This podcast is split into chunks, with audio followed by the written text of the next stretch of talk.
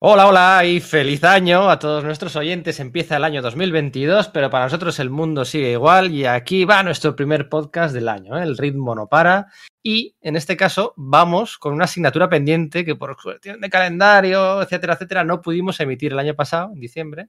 Pero mira, oye, que es bonito que se emita este, este primer podcast del año dedicado a esto, ¿no? Porque este 2022 se celebrará el 60 aniversario de Spider-Man, el 60 aniversario. Así que Sí, señores y señores, volvemos a hablar de Spider-Man tras los podcasts dedicados a su etapa fundacional y a la película del, del, pasado diciembre, ¿no? De hace dos o tres semanas. Y quién sabe, ahí lo dejo, quizás haya otro podcast inminente dedicado al amistoso vecino y trepamuros que bueno, pues que empieza esta década, esta sexta década, con su popularidad pues por, por todo lo alto, ¿no? Por los cielos, ¿no? Hemos tardado 130 y pico podcasts en hablar de Spider-Man y ahora vienen todos uno detrás de otro, sin parar. Hoy vamos a hablar, ya lo habéis visto, de la última cacería de Kraven, la saga de seis números que JMD Mateis y Mike Zeck, sin olvidarnos de Bob McLeod, firmaron en 1987 en los tres títulos de por aquel entonces de la franquicia arácnida. Es una saga polémica que ha envejecido, ahora lo veremos, si bien o no, que tienen jugosos detalles de historia, de intrahistoria, de contexto, y bueno, pues todo, todo, todo, todo, lo que, todos los ingredientes para pasárnoslo bien grabando este podcast y espero que también vosotros escuchándolo. Araña contra cazador, humanidad contra animal, al amor contra la ausencia de él, una historia de Spider-Man violenta como pocas, polémica más no poder, y valga la redundancia, una historia histórica, histórica, mayúsculas podríamos usar, ¿no? Y en neón, una historia histórica. Y para comentarla, para celebrar este, este nuevo año, están aquí hoy conmigo Sergio. Hola Sergio, muy buenas. Buenas, Pedro. Feliz año nuevo. Feliz año nuevo también eso a todos el resto de compañeros que estamos hoy aquí para la grabación y por supuesto también a todos nuestros oyentes. Y siempre digo lo mismo, ¿no? Cuántas ganas de, grabar este podcast y tal, pero esta vez no, no es una hipérbole, porque yo, bueno, pues eh, hacía muchísimo que no releía esta, esta cacería, última cacería de Kraven y tal. Igual, y no exagero, ¿eh? 20 años. Lo dejé para la noche anterior a la, la grabación. La, me lo releí ayer por la noche. Pensando que iba a tener, bueno, en plan de, bueno, pues he tenido un día cansado, así tengo una lectura sencilla que, que bueno, pues que, que, ya conozco, me relajo y me duermo inmediatamente y puf, ¿qué va? Todo lo contrario. O sea, me he disparado porque había tantos pequeños detalles que no recordaba que me gustaban tanto, de verdad que es que mmm, disfruté de cada página y de hecho, bueno, pues apenas he podido dormir porque me, me sobrecité, me sobrecité. Era como un niño con, que se hubiese comido una tableta de chocolate justo antes de meterse en la, en la cama. Y bueno, pues me ha catapultado. Este TV me encantaba, pero con la relectura, con la perspectiva y tal, pues se me ha catapultado incluso más arriba. Así que yo aviso ya, desde mi, por mi parte, ¿no? Un pequeño pliego de descargo, de responsabilidad, un disclaimer, que probablemente yo no vaya a ser muy imparcial, porque me ha vuelto a volar la cabeza, valga la expresión.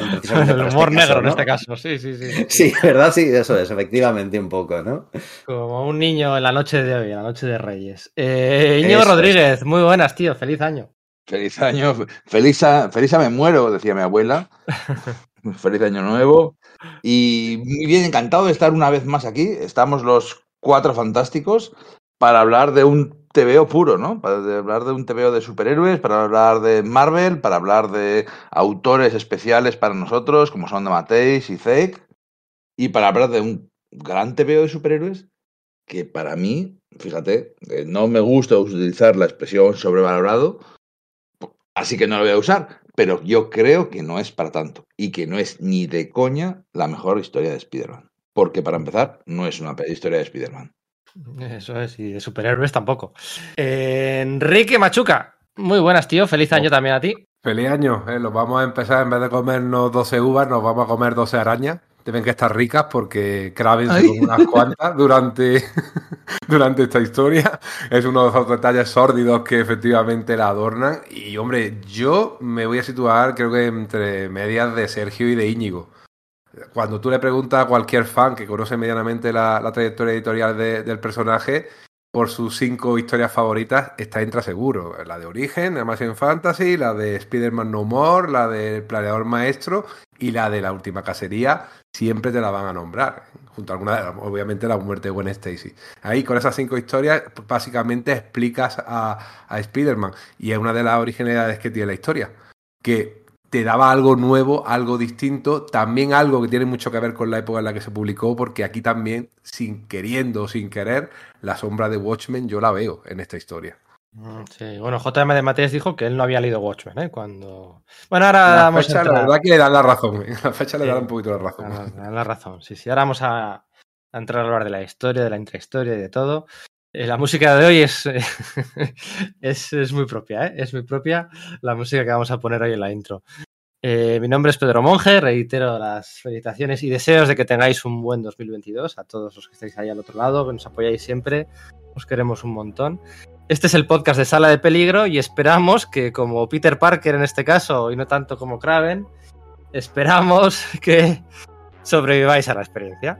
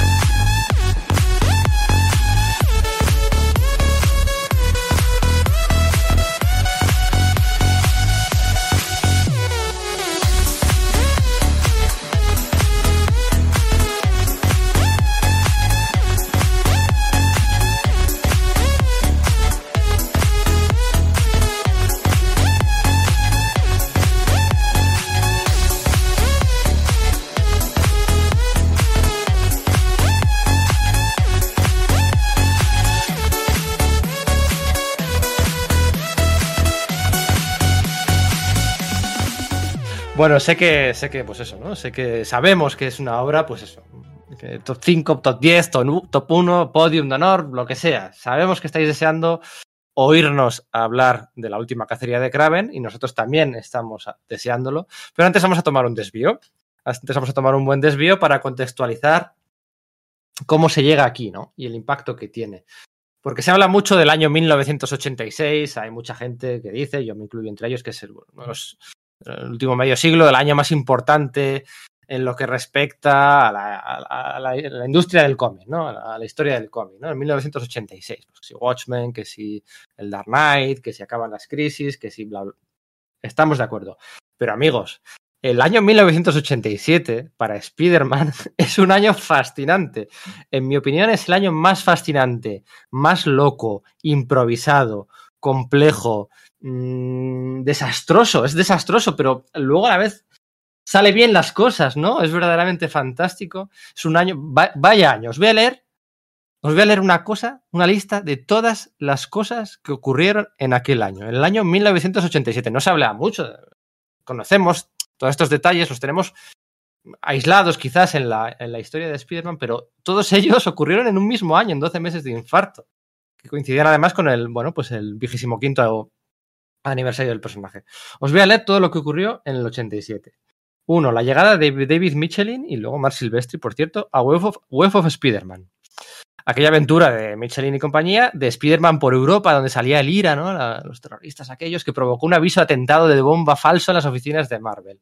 El despido fulminante de Tom DeFalco y Ron Friend, que eran los guionistas guionista y dibujante de la serie de Amazing desde, desde la Secret Wars. El despido por parte de Jim Mosley después de varios meses a la gresca. El especial aquel de Spider-Man con Loez, ¿no? Donde moría Ned Leeds. El descubrimiento luego en Amazing de quién era el duende o quién no, tal, que sí, la Margarita, tras tantos meses eh, deshojándola, ¿no? El despido luego de Gene Oxley por parte de Jim Shooter, la contratación de Jim Salicourt como editor de la franquicia de Spider-Man. La decisión de casar a Peter Parker, sigo, ¿eh? La decisión de, casar a Peter Parker con Mary Jane de forma express, pedida y boda a toda velocidad en el anual histórico aquel, ¿no? Con la sincronización, con las tiras de prensa de Stan Lee y Romita.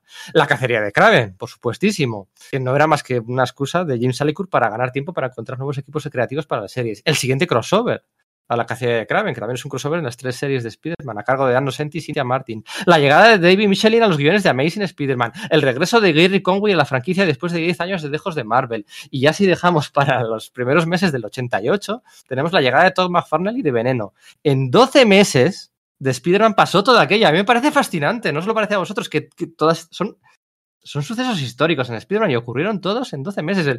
El, la muerte de Ned Leeds, Veneno, la cacería de Kraven, la boda, to, to, to, todo en 12 meses. Desde luego, como lector, fue un tiempo apasionante. Porque en aquel momento yo creo que Spider-Man y, y, Joe, puede ser, eran las únicas series que compraba sí o sí todas las quincenas, porque, porque Spider-Man yo creo, creo recordar que en aquel momento era como quincenal o por el estilo, y, y, era un no parar, era historia y era aventura, y lo de, lo de, lo de Spider-Man por Europa y con el IRA y con Joy Mercado, todas aquellas historias eran maravillosas, y resulta que luego se casaba y... O eran mucho, eran muchas cosas y todas a la vez, porque aquí nos llegaba como aquella, como nos llegaba, ¿no? De una historia de Amazing y después una historia de Web Up y luego una historia de Peter Parker y luego un team up y, nos, publicaban como nos, lo, como nos lo publicaban, porque no lo íbamos viendo mes a mes, sino que se iban salteando, pero era apasionante y era una época muy guay para ser fan de Spider-Man. Nosotros no sabíamos si habían despedido a uno, si habían mandado al otro, si habían cambiado el equipo creativo. Solo sabíamos que era muy chulo todo lo que estaba pasando, que era, un, era una montaña rusa. Si es que no lo sabían ni ellos, o sea, era, era una improvisación de, conceptos y de todo, o sea, era una... A veces puede salir mal, de hecho hay algunas cosas, pues que lo de la boda, ¿no? Fíjate la, las repercusiones. ¿Cómo lo recuerdas tú, Sergio? Oh, pues es que no era consciente de que todas estas cosas pasaron simultáneamente. A mí esos años yo no estaba siguiendo las colecciones de Spider-Man de forma regular, me compré algún número aislado y de hecho la, última cacería de Craven, eh, aquí se publicó, eh, Fórmula publicó en seis números de Marvel Héroes y no la leí mes a mes, sino que me pude esperar a que todos los episodios estuviesen publicados, pues en ese momento como que no estaba muy interesado, pero eh, según lo que leía, pues parecía que era interesante y dije, venga, pues me lo compro del tirón, ¿no? Entonces, yo, no, a, acabas de hacer este recuento, yo era consciente de que todas estas cosas pasaron en, en la historia de Spider-Man, pero claro, son cosas que en realidad he, he, aprend, he, aprendido después. Y cuando has soltado toda esta lista es como, como ¿cómo pudo sobrevivir la muerte, Peter Parker a todo esto? ¿eh? O sea, la, no sé. La muerte de Ned Leeds en el especial este. Al mes siguiente se descubre que Ned Leeds era el duende. Bueno, que sí, que no. Al mes siguiente es la propuesta de matrimonio. Todo en cuatro meses. Es bestial, no sé, es decir, yo ya te digo, no, no lo tenía separado en el tiempo ahí por, bueno, pues eso, pues por los, porque más o menos mantienes una idea de los tebeos que ves en el kiosco, pero lo que también ha dicho Íñigo, aquí no se publicaban las cosas, eh, digamos, a un, a un ritmo eh, en paralelo todo junto, ¿no? Es decir, y, y, avanzando aunque fuese con cierto retraso. Y, y de verdad que no, no era consciente de que fuesen tiempos tan, tan turbulentos para el arácnido que bueno, claro, supongo que al final eso tuvo un impacto en que esto se, se publicase de, y de este modo, ¿no? La última cacería, pues lo que dices, ese baile de sillas editorial, pues propició que, bueno, pues ahí hubiese una ventana para publicar esta historia que en realidad JM de Matisse ya llevaba mucho tiempo queriendo publicar de, con muy diversas formas y eh, bueno, y con, no, y con, otros protagonistas distintos a Spider-Man, de hecho, ¿no? Pasó por por lo menos un par de ellos, y incluso con un par de encarnaciones, y no, no, y no siempre fue Craven, ni muchísimo menos, ¿no? La historia un poco el triunfo de la voluntad, porque tenía eh, John Bar de Mateis. Eh, Hace poco nos enteramos que la J era de John, no de Jean, porque pensábamos que era un nombre francés y no, es un, sí, yo un nombre mezclado. Es uh -huh. John Marc de Matisse. Pues eh, él tenía esa historia metida dentro y la quería sacar de alguna manera. Si no recuerdo mal, era una historia del Hombre Maravilla, al cual su hermano, el Green Reaper, no me acuerdo ahora cómo se traducía aquí en, en España. El segador, el, el, segador. El segador, claro, obviamente, digo, el que tiene la guadaña en la mano, ¿no? La personificación de la muerte, pues volvía a enterrar.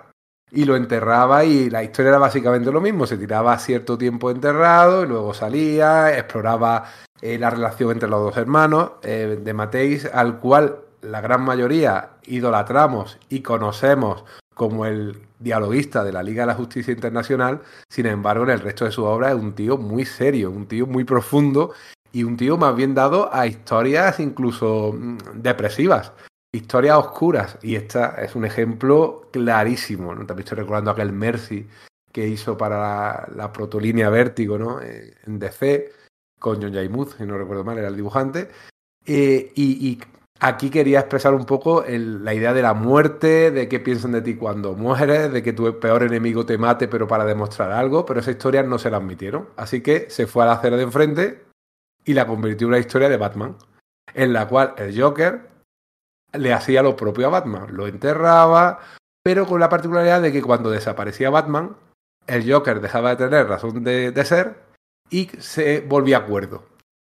La historia gustó, pero claro, Len Wayne, que entonces era el editor, le dijo, oye, es que estamos preparando otra igual o muy parecida, no igual, pero muy parecida con, con Alan Moore, la broma asesina. O sea, ahí aparece Alan Moore de repente y, y, se parece demasiado en el hecho de la relación entre los dos personajes, en que si los dos están locos, que si los dos están cuerdos. No solo eso, Enrique, sino que además en ese momento eh, de Matis ya tenía claro que esa historia quería que se publicase como una novela gráfica. Entonces, en esos momentos, en 1987, no era tan frecuente que se publicasen novelas gráficas. Eh, y, se, y DC trataba de publicar tan solo una al año o algo así. Y claro, la, precisamente esta de la broma asesina llevaba muchos años fraguándose porque, bueno, pues Brian Boland se había retrasado, inicialmente iba a ser otro proyecto y tal, con lo cual le dijeron, no, pues por lo menos este año no va a ser. Así que, ¿qué hizo de Matis? Volvió a reelaborar, reelaborar el proyecto, pero también con Batman, ¿verdad? Sí, efectivamente, cambiando el villano. Además, un villano muy apropiado para la historia, Hugo Strange, ¿no? Que siempre ha sido un poquito más un villano que eso de un, un psicólogo, un psiquiatra, y, un poco meterse en la psique del personaje. O sea, ahí Jean-Marc de Mattel lo que quería era meterse en la psique de los personajes y hacernos un viaje por su interior. La idea la tenía clarísima y aún así también se la, se la, rechazaron. Lo que pasa es que no sé bien los motivos. Yo creo que ya era por. Yo pesado. creo que, no lo sé, pero a mí la verdad es que eh, Hugo Strange era un personaje tan adecuado que lo era demasiado. Porque sí, ya verdad. había hecho exactamente esa misma jugada 10 años antes en el Batman de Steve Englehart y Marshall Rogers. El tema de sustituir a Batman, de, bueno, pues dejarle ahí a un lado, en este caso, pues metido en su, psiquiátrico, en su psiquiátrico y asumir su identidad. Entonces yo creo que no acabó de, de cuajar mucho la idea y no solo eso, sino que además, bueno, pues. Eh, llegó el momento en el que se le acababa el contrato de Matisse en Marvel y hubo que renegociar los términos. Entonces, de esa renegociación de términos, pues sacó varias cosas. Primero la publicación de, de pero también la de la novela gráfica Greenberg el vampiro. Y por otro lado, pues eh, Tom DeFalco le aceptó el bueno pues esta historia de, de, de resurrecciones y tal para, para Spider-Man que luego lo gestionó lo gestionó otros autores pues o sea otros editores como eh, pues Jim Olsley y finalmente Jim Salicrup y bueno pues eh, no se nos pudo, olvide eh, espera, pudo... que, que, no se nos olvide que, o sea, que, que cuando presenta la, la, historia con Hugo Strange se la presenta a Dennis O'Neill la, la, la, que era con el Joker se la presenta a Len Wayne ¿no? Y la que es con Hugo uh -huh. Strange se la presenta a Denis O'Neill, porque ya sabéis que después de Crisis hay un cambio en, la, en el editor que lleva la línea de Batman, y la presenta acompañada de varias ilustraciones en las que una de ellas era tal cual Batman saliendo de la tumba. O sea, es que la idea de enterrar al héroe ya estaba ahí en la propuesta que le hace a DC. Eh, y había una imagen, eh, no recuerdo ahora mismo el dibujante que le iba a acompañar en aquel proyecto, que era Batman. Podría ser Mark Badger, puede ser, con el que hizo la de la serie de la gárgola. Es que me quiere sonar que tuvieron algún sonar. proyecto por aquella época. ¿Eh? Me quiere sonar a mí también, pero vamos, que mm. la imagen de salir de la tumba y tal, que es tan potente, ya estaba ahí, ¿no? Ya estaba ahí inicialmente.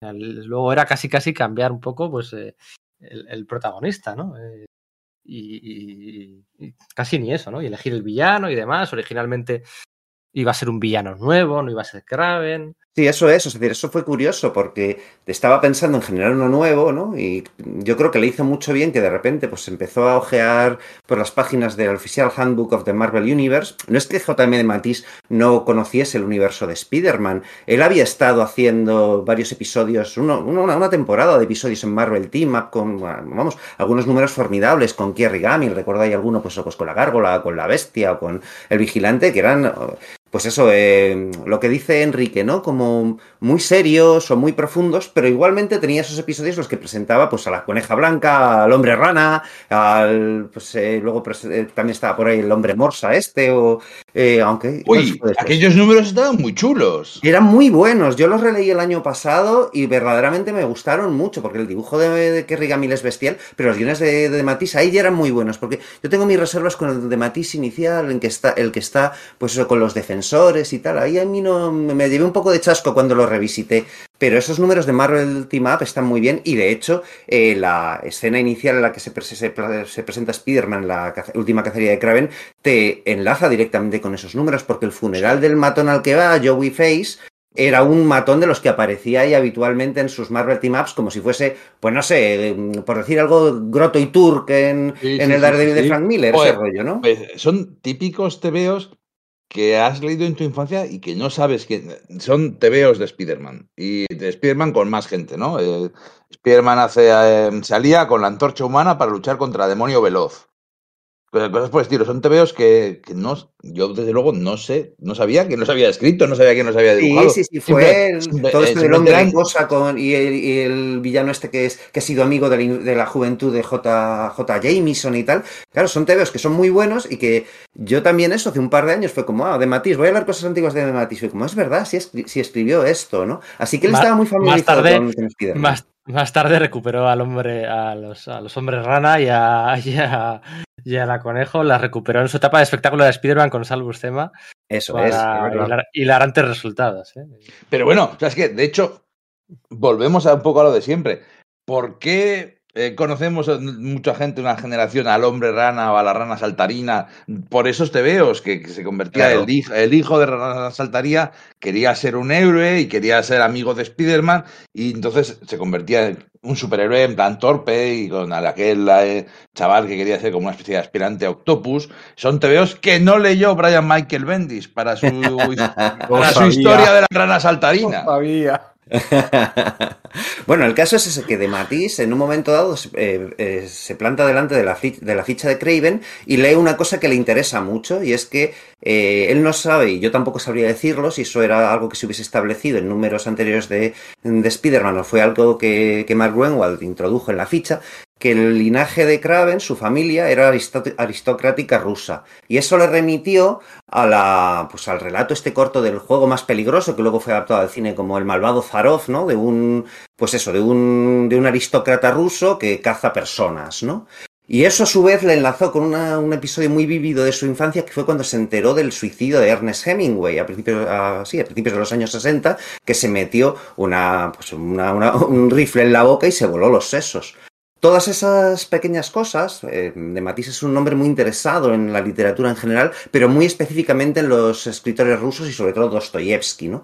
Eh, hicieron una especie como de, de crisol en su cabeza diciendo, sí, puedo mezclar estas cosas para hacer que Kraven, que es un personaje que siempre ha estado bastante infrautilizado, tenía alguna escena o alguna, o alguna aparición, digamos, más o menos interesante, pero en general era casi pues una broma recurrente, uno de los villanos clásicos de Spider-Man que no iban a ningún lado, hacer algo interesante con él, ¿no? No solamente para, para la historia, sino para él mismo, ¿no? Para el, para el propio de Matisse, porque ahí podía plasmar algunas de sus obsesiones. Ese momento concreto en el, de, en el que se elabora la, última cacería de Spider-Man, si Enrique decía que, era, que es bastante sórdida y oscura y tal, eh, bueno, pues quizás lo fue más porque de Matisse declara que él estaba pasando por uno de los peores momentos de su vida. Estaba pues pasando por un divorcio, eh, muchas otras cosas que luego no ha comentado, supongo que bueno, pues tendría alguna tipo, algún tipo de crisis de fe, porque luego se convirtió al, al, budismo y tal, y resulta, él además dice que es muy curioso que, que estuviese escribiendo la última cacería de Kraven, desplegando y plasmando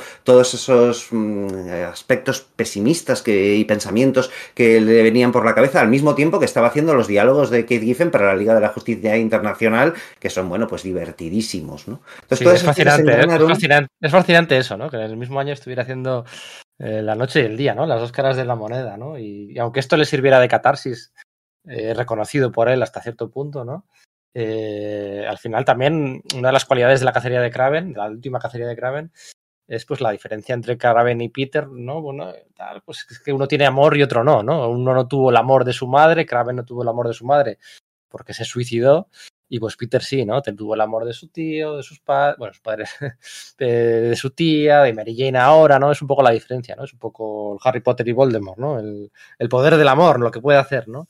Y eso lo, lo canaliza lo canaliza muy bien de Mateis en, en, esta obra, ¿no? Al final le cayeron muchos palos porque, porque por aquel momento se, se entendió como que esta obra era una especie de glorificación del suicidio, ¿no? Eh, por una parte de los lectores. Eh, y, nada más lejos de la realidad. De Mateis no, no, no, pretendía eso para nada, ¿no? Ni muchísimo menos. Pero, pero le pusieron en, una, un aprieto de tal, de tal calibre que tuvo que hacer una especie de, digamos, secuela para poder mm, hacer las paces, ¿no? Para poder justificarse a posteriori, porque, porque bueno, el, hate, ¿no? El hate mail, ¿no? No había Twitter, pero sí había correo.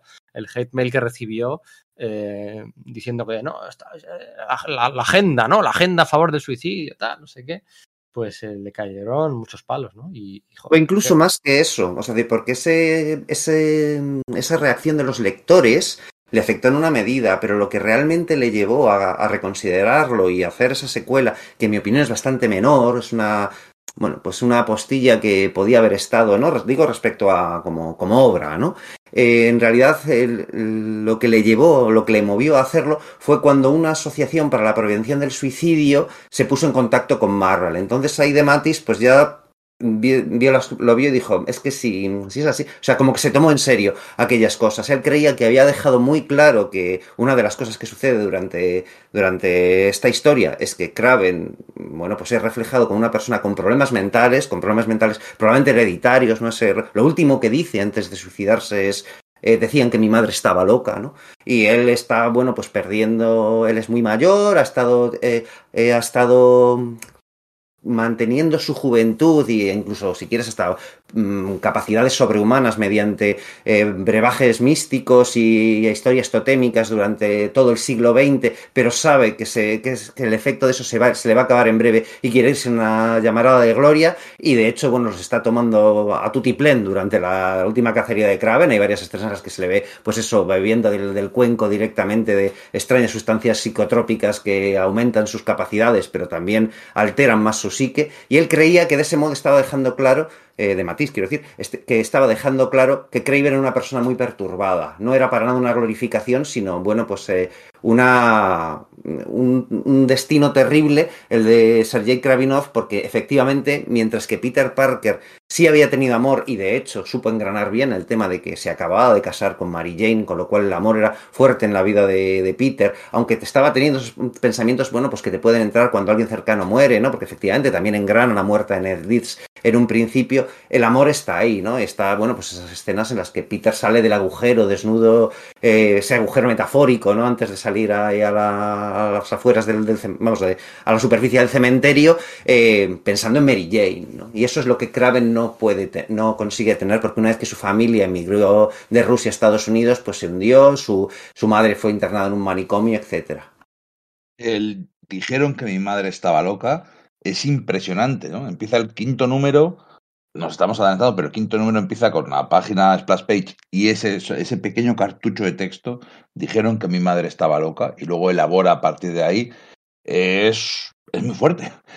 Es una cosa que, que, que, te lleva a ver toda su, toda su neurosis, toda su desviación, toda su locura, como viene en gran parte de ahí, ¿no? Y bueno, todas sus ideas contradictorias de mi padre era el puto amo o mi padre era un desgraciado. Eh, de gente, de cómo fueron huidos de la Rusia, huían de la Rusia zarista, de la Rusia comunista que les perseguía, y, y cómo pues, su madre se suicida, su padre es un mediocre absolutamente, y él se alza de otra forma y se convierte en, otra, en otra cosa, en otra criatura, por decirlo así, pero esa frase dijeron que mi madre estaba loca es muy, muy impresionante, ¿no? Porque la, la opinión que un niño tenga de su madre es algo devastador. Y aquí, bueno, pues, nos construye un montón a partir de ahí.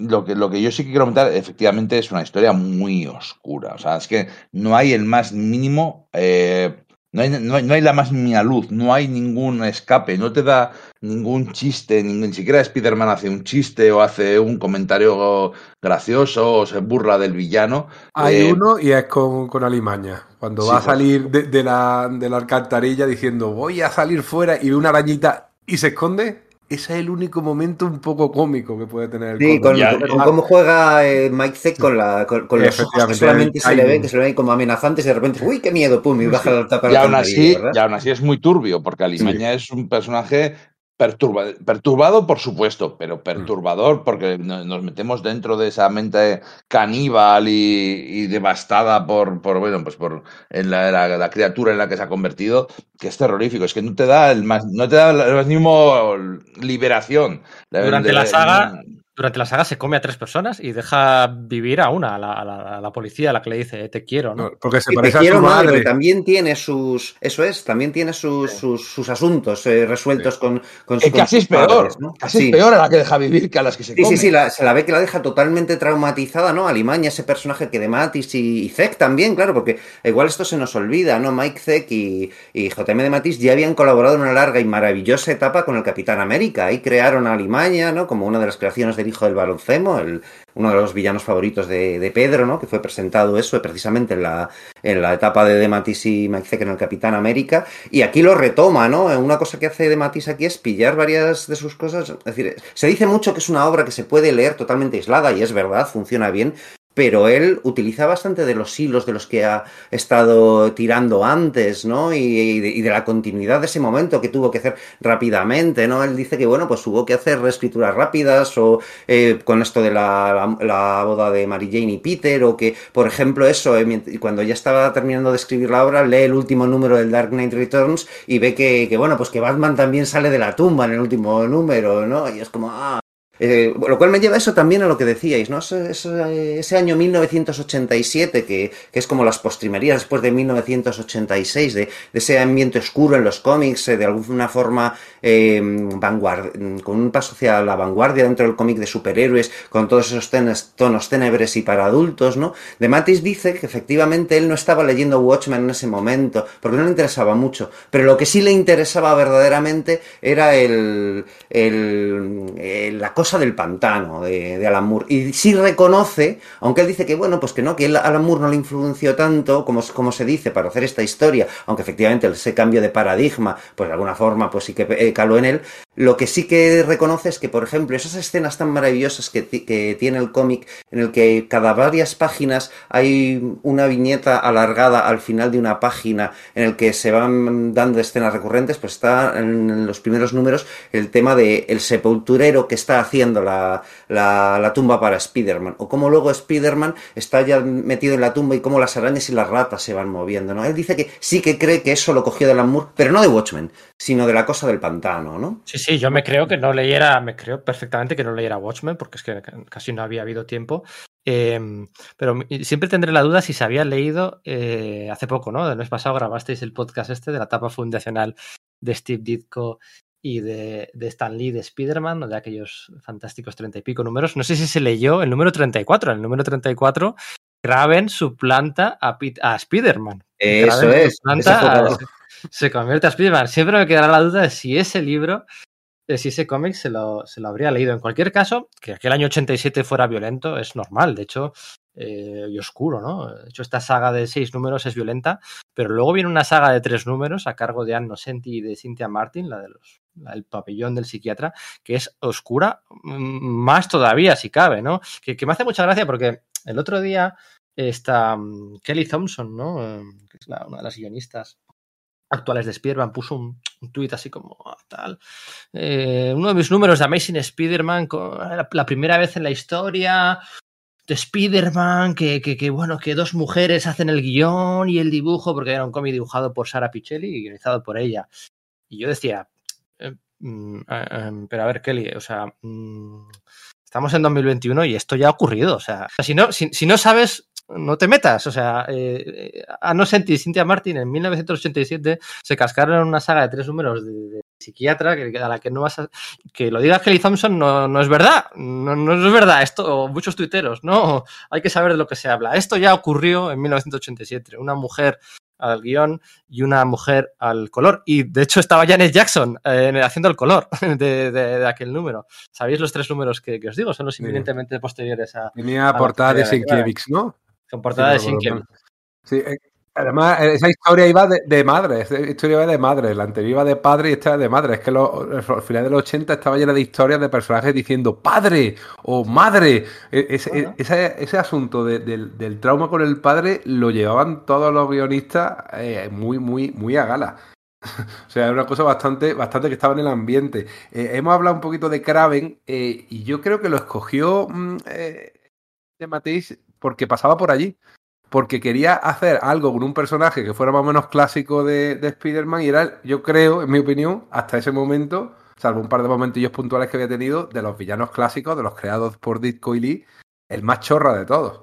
Porque de por sí era ya la burla de un estereotipo, la del cazador blanco que había sido el héroe de las historias de finales del siglo XIX y principios del siglo XX y sin embargo a partir de los años 30, a partir de las películas de Tarzán, que si os recordáis ¿Os acordáis de esas películas? Siempre aparecía un cazador blanco que al final moría en una ciénaga de arenas movedizas y era ya un personaje ridículo.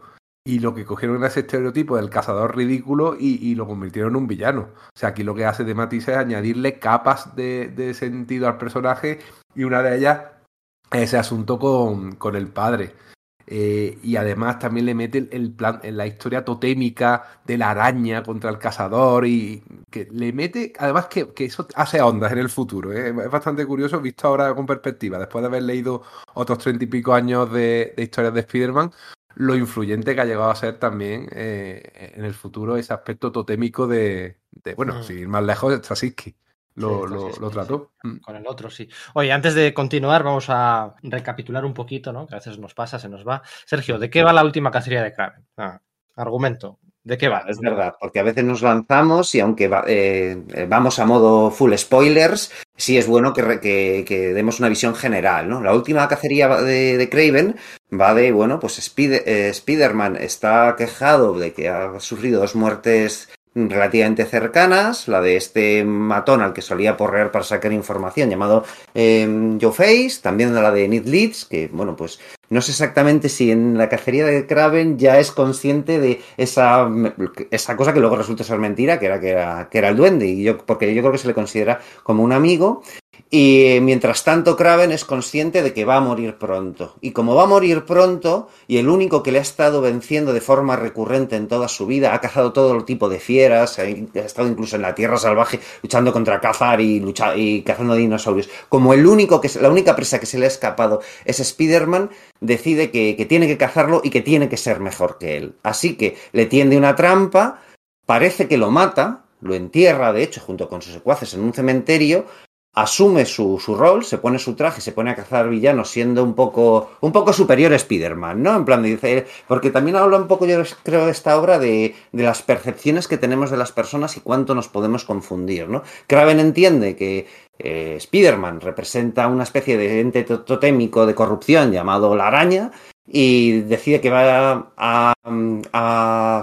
sobreponerse a él eh, sustituyéndole. Se pone su traje, hace un par de, de incursiones contra, contra, villanos, pero además tiene otro plan, que es que sabe que Alimaña, en un episodio de estos de, de Marvel Team Up que el propio de Matisse escribió, ha sido capaz de derrotar a Spider-Man, que solamente fue capaz de salir de, de ese brete por, por, con la ayuda del Capitán América. Así que, siendo Spider-Man, va a vencer al enemigo que, que, que vencía al Spider-Man original. Le vence, y una vez que su venganza está completa, ha sido mejor Spider-Man que lo que él entiende como Spider-Man, Peter Parker vuelve a surgir de la tumba una vez que ha pasado el efecto de la droga que, que Kraven le ha, le ha, administrado para producirle catalepsia, no estaba muerto verdaderamente, en, ahí en el, eh, mientras está en la tumba tiene una serie de visiones oníricas eh, eh, extrañas, totémicas relacionadas con lo que está sucediendo, sale, descubre que durante dos semanas ha estado, bueno, pues eh, desaparecido y que alguien ha estado ocupando su lugar y poniendo mal su nombre, va a luchar con él, se, confronta a él, este le, le, expone su plan y, le, y Spider-Man se tiene que ir para, para cazar a Limaña. Y, y mientras Spider-Man está cazando a Limaña y por fin consiguiendo derrotarle de algún modo, Kraven se vuelve a la tapa de los sesos porque ya ha completado su no, su, no ya su venganza, sino su ciclo vital. Ya puede irse al otro mundo siendo lo que él entiende por digno, y no solo eso, sino que ha comprendido que, él, que la idea que él tenía de Spider-Man era equivocada y que él no era esa araña, sino que era un hombre, y posiblemente un buen hombre, que me parece una de las conclusiones más bellas que hay en esta, en esta saga, ¿no? Ese rollo de que Kraven al final entiende, con todo ese orgullo y esa, esa impostura que tiene de, de macho, alfa, tox, hipertóxico, al final tiene empatía con, con Spider-Man por, porque piensa que es una buena persona. Y una vez que ha finalizado su ciclo, antes de morir siendo débil, cosa que su sentido del honor malentendido y su enfermedad mental le, le provocan, pues decide suicidarse. Eso es. Y todo esto con el traje negro de Spider-Man, que no el simbionte, ¿eh? el traje negro. Eso es. Eh, esa es la, la, trama argumental. Y ahora vamos a los pequeños detalles que decíamos en la introducción. No sé qué, esos pequeños detalles, esas cositas que. Y vamos a empezar por esos pequeños detalles desde el principio. Y es que sí, es cierto. Eh, Kraven es un macho alfa, Kraven tiene un concepto del honor, de la, de, de, retorcido, pero, pero del honor. Kraven tiene esa descendencia aristocrática procedente del. Bueno, Kraven además se supone que tiene 70 años, ¿eh? O sea, a través de las distintas venenos, fórmulas y tal, ha prolongado su vida, pero él tiene 70 años y si esto se publica en el 87 estamos hablando que nació en los años 1910, sus padres son del siglo anterior, ¿no? Del siglo XIX. Eh, toda esa vena aristocrática, el macho alfa y tal, pero luego a mí los pequeños detalles, una cosa que he descubierto en esta lectura es que tú te pones, te empiezas a leer el, el cómic y yo no me había dado cuenta hasta ahora pero en una de las peleas iniciales que tiene Kraven ahí en las sombras, en, tal, no sé qué, demostrando su valentía contra un leopardo, contra un tigre o contra un oso, y esta vez, en esta lectura, yo no me había dado cuenta hasta ahora, he descubierto que realmente no son animales de verdad, son animales disecados de los muchos que tiene en su mansión. Yo toda la vida había, o sea, al final es un poco perdedor, un poco loser. O sea, es yo no creo que sea esa la lectura, yo creo que en ese oh. momento está haciendo una, una, especie de ritual simbólico, porque yo creo que hay, eh, De Mantis mete a, a, Kraven en ese tema pues totémico, eh, casi eh, místico junguiano o algo por el estilo, y está realizando su ritual para prepararse para la cacería que, que tiene pero, en ese momento. Pero sí es muy perdedor. Siempre lo ha sido, efectivamente. Es que, es, que, es que, Kraven es de las creaciones de Stanley y Stitko, es de los peores villanos. O sea, es que es que mira, mira sus pintas. Esas pantalones, esas mallas ceñidas de leopardo. Sí, ese, pero menos mal que ese, se lo quitaron aquí, ¿eh? Casi le sienta mejor tener ese chaleco. Aire que esas ese, ese, chaleco abierto, enseñando pelo en pecho y abdominales. Es un con... Village People antes de que hubieran wow. los Village People. Es que encima es que, es que era un paquete. O sea, es que en su primera aparición plantea un, claro, lo tenemos súper fresco, ¿no? De haberlo leído del, del podcast de Sititco. Sí plantea un reto, porque como novedad mola bastante, y como seis siniestro, como uno de los seis siniestros, también, pero a partir de ahí inició una degeneración y se convirtió casi en una broma recurrente. Era un personaje putapénico, por decirlo así. Era típico villano muy chungo, que bueno, tiene alguna aparición decente, con. Pero vosotros. Eh, Mira, team up con, con, Tigra que dibuja aquí de Virne. Yo pero vosotros. Espérate, espera, espera, espera, espera, espera. ¿Vosotros sabíais que eso eran mascotas disecadas o pensabais que era. O sea, solo sí, soy yo. sí, desde, desde la primera vez. Sí, sí, sí, claro. Sí, sí, sí. Ah, vale, sí desde el principio. Además, ¿sabes por qué? Porque Vale, Mike vale, dibuja también que sabes cuando un personaje se está moviendo y sabes cuando está estático. Y aquello eran muñecos, vamos. son dos viñetas cada, cada animal y, Ay, y están en sombras. O sea, pues fíjate, mira, yo- entonces he sido solo yo. Para mí ha dado un giro de tuerca muy interesante. Y simplemente un pequeño detalle de nada más empezar. ¿eh? Sí, sí, sí. Yo con el tema este de, de Kraven como loser, desde luego respecto a, a, trayectoria general, tengo que decir que sí rotundamente. Pero es verdad que las últimas apariciones que había tenido antes de la última cacería de Kraven, algunas pues eso, pues eh, a cargo de Bill Mantron y no sé si Jim Mooney y tal, donde eh, presenta también a, a, la, a, su, a su novia, ¿no? A la bruja Calypso, que luego eh, Todd McFarlane utilizaría para hacer una especie como de remake de la última cacería en su Spider-Man, este, utilizando el lagarto en vez de alimaña. ¿Sabéis de quién hablo, verdad? Pues sí que- tormento era aquello, ¿no? Se Eso es. Tormento, ¿no? Pues efectivamente ese personaje no se lo, no se lo inventa Todd McFarlane, ese había, ese había aparecido en varios episodios de, de las distintas series de Spider-Man y sí se había dado lugar a esas a escenas en las que Kraven, pues quería demostrar su hombría venciendo a Spider-Man, conseguía vencerle y descubría que no, que lo que pasaba era que Calypso había utilizado pues brebajes o, o trampas o cosas por el estilo para que Spider-Man estuviese más débil, pudiese vencerle y dejase atrás esa obsesión, ¿no? Entonces, claro, como que no acepta eso porque una victoria de ese tipo no le basta, ¿no? Y yo creo que esas historias sí estaban bastante bien sí, y que además eso, también en... eh, Eso estaba bien, además eh, Calypso era como una Lady Macbeth. Eso es, un poco. Sí, sí, sí, bien susurrando al oído de, de Kraven y de, de, llevándole por donde él ya no quería ir. ¿no? Él ya decía que pasaba de Spider-Man, que era otro rollo, que lo había dejado atrás. Y ella era la que le decía: ¿Pero cómo vas a, cómo vas a pasar de él? Si es el único hombre que te ha derrotado, si es el que te para, ya no eres digno y tal. Y entonces él volvía cruzada contra Spider-Man a su larga cruzada contra Spiderman, que estuvo 20 años ahí, de veintitantos años detrás, y, y, cuando él lo había superado, ella fue la que le metió el veneno de nuevo dentro. Es curioso que no salga en esa historia, igual estaba, estaba en la, estaría en la cárcel o algo por el estilo. Yo creo que no, que de Matis no conocía al personaje, porque como digo, por lo visto llegó a Kraven a través del, bueno, que lo conocía, sí, sí, lo conocería, pero que no lo conocía en profundidad, porque como digo, llegó a, a, la determinación de utilizarlo ojeando el oficial Handbook of the Marvel Universe. Pero casualmente sí engrana muy bien con esa caracterización anterior, ¿no? Es decir, que es que no, no contradice ese rollo de, de esas apariciones anteriores, en las cuales ya a Kraven se le ve un poco un pelín más poliédrico que como era pues en las historias de Steve Ditko, de John Romita o estas de, la, pues, de los años 70. Un pelín más, solo un pelín más. Seguía siendo un perdedor, pero sí que eh, prevalecía ese tema de no, pues es que tengo mi, pues, mi orgullo malentendido y tal. Lo llevan un poco al, al, al extremo en esas historias. Tiene, tiene, matices, tiene matices muy chulos. Ah, por ejemplo, tiene ese esa, esa sombra o ese momento homoerótico que tiene porque, porque quiere, quiere ser Spider-Man, quiere convertirse en él, le admira, le quiere de una forma muy turbia. Eh, cuando, cuando Peter vuelve de la tumba, él se acerca, va, va a tocarle y dice, ¿por qué rechazas mi afecto? Porque Peter se ve, es súper interesante, ¿verdad? Porque se, ve, se, ve bien, se, ve bien, se ve violentado, o sea, aparta de un manotazo su, la pero, mano que va a dar. Pero lo mejor de todo es que no le aparta inmediatamente, o sea, Kraven le acerca la, la, la, mano a la cara para acariciarle, un poco como haciendo el reflejo oscuro de, de la despedida que ha tenido unas, pues unas páginas antes, eh, bueno, en el número anterior en realidad, Spider-Man de Mary Jane en el, en el, en el alféizar de la ventana para salir a, a luchar contra, contra Kraven, y de nuevo un relámpago eh, ilumina, a, como iluminaba la escena de ternura entre Mary Jane y, y Spider-Man al salir, ahí Spider-Man, eh, con el momento en que Kraven le acerca la mano a la cara, no, no, no se aparta, es como que suena el relámpago y de repente es, eh, el relámpago, vamos, el trueno, perdón, y en ese momento como que recupera la cordura de qué estoy haciendo y es cuando le aparta, ¿no? Esa, ahí yo creo que juegan hilando fino a efectivamente esa relación, digamos, de un modo eh, homoerótica entre, bueno, pues el villano y su archinémesis, ¿no? Y lo hacen solo con esa pincelada, pero efectivamente está ahí. Qué bueno las dos veces que han sustituido a Spider-Man, ¿no? Eh, tanto aquí Kraven como luego el Doctor Octopus en Superior Spider-Man.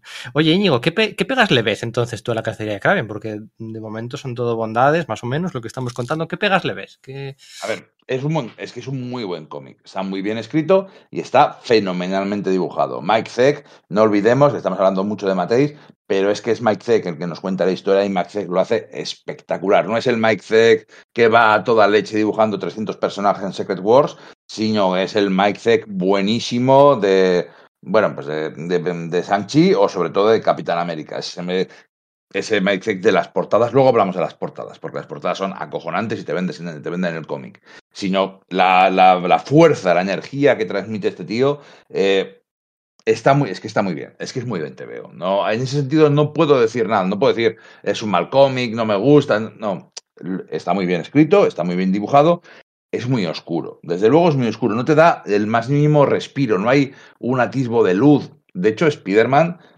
no sale particularmente bien parado. O sea, aparece y Kraven le derrota eh, relativamente de una forma fácil. O sea, de hecho, le vence bastante fácilmente. Y se pasa media historia enterrado y luego sale de la tumba en un momento épico e histórico. Y luego, no, en general, casi ¿sabes? es un héroe, por supuesto, Spider-Man sí es un héroe fallido, no sé si, si es un héroe que falla, pero en general, primero, pues como habéis dicho, ¿no? Es que no era una historia de Spider-Man. O sea, es, es Spider-Man el protagonista, pero había, había, sido antes Batman y antes el Hombre Maravilla. No sabía lo del Hombre Maravilla y me parece particularmente hilar fino, porque el hombre maravilla es un, un, héroe que ha muerto, ya ha vuelto de la tumba y la relación con su hermano el segador está muy bien traído. O sea, es que sería, creo que sería mejor historia. Y, y los miedos, ¿no? Que tiene, que, que Spider-Man, sí. una cosa que juega mucho de, de matices a reflejar los miedos a Spider-Man, ¿no? Es un recurso que utiliza mucho en sus cartuchos de texto en esta saga, el tema de él está diciendo, contando al espectador una cosa y de repente aparece un cartucho de texto entre paréntesis donde es lo que verdaderamente piensa, ¿no? Lo aterrado que está ante Alimaña o, o lo que le, le, la aprensión que le está generando estar enterrado, ¿no?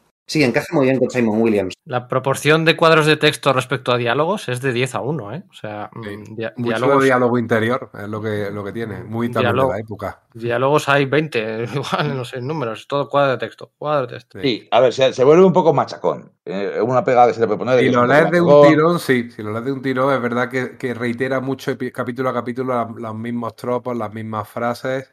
Y, y, se hace pesado si lo lees de una vez. Eh, si lo lees a lo mejor como salió, que salió en dos meses, ¿no? En las tres, en las tres series. Eh, porque, mira, aquí quiero hacer una fe de rata.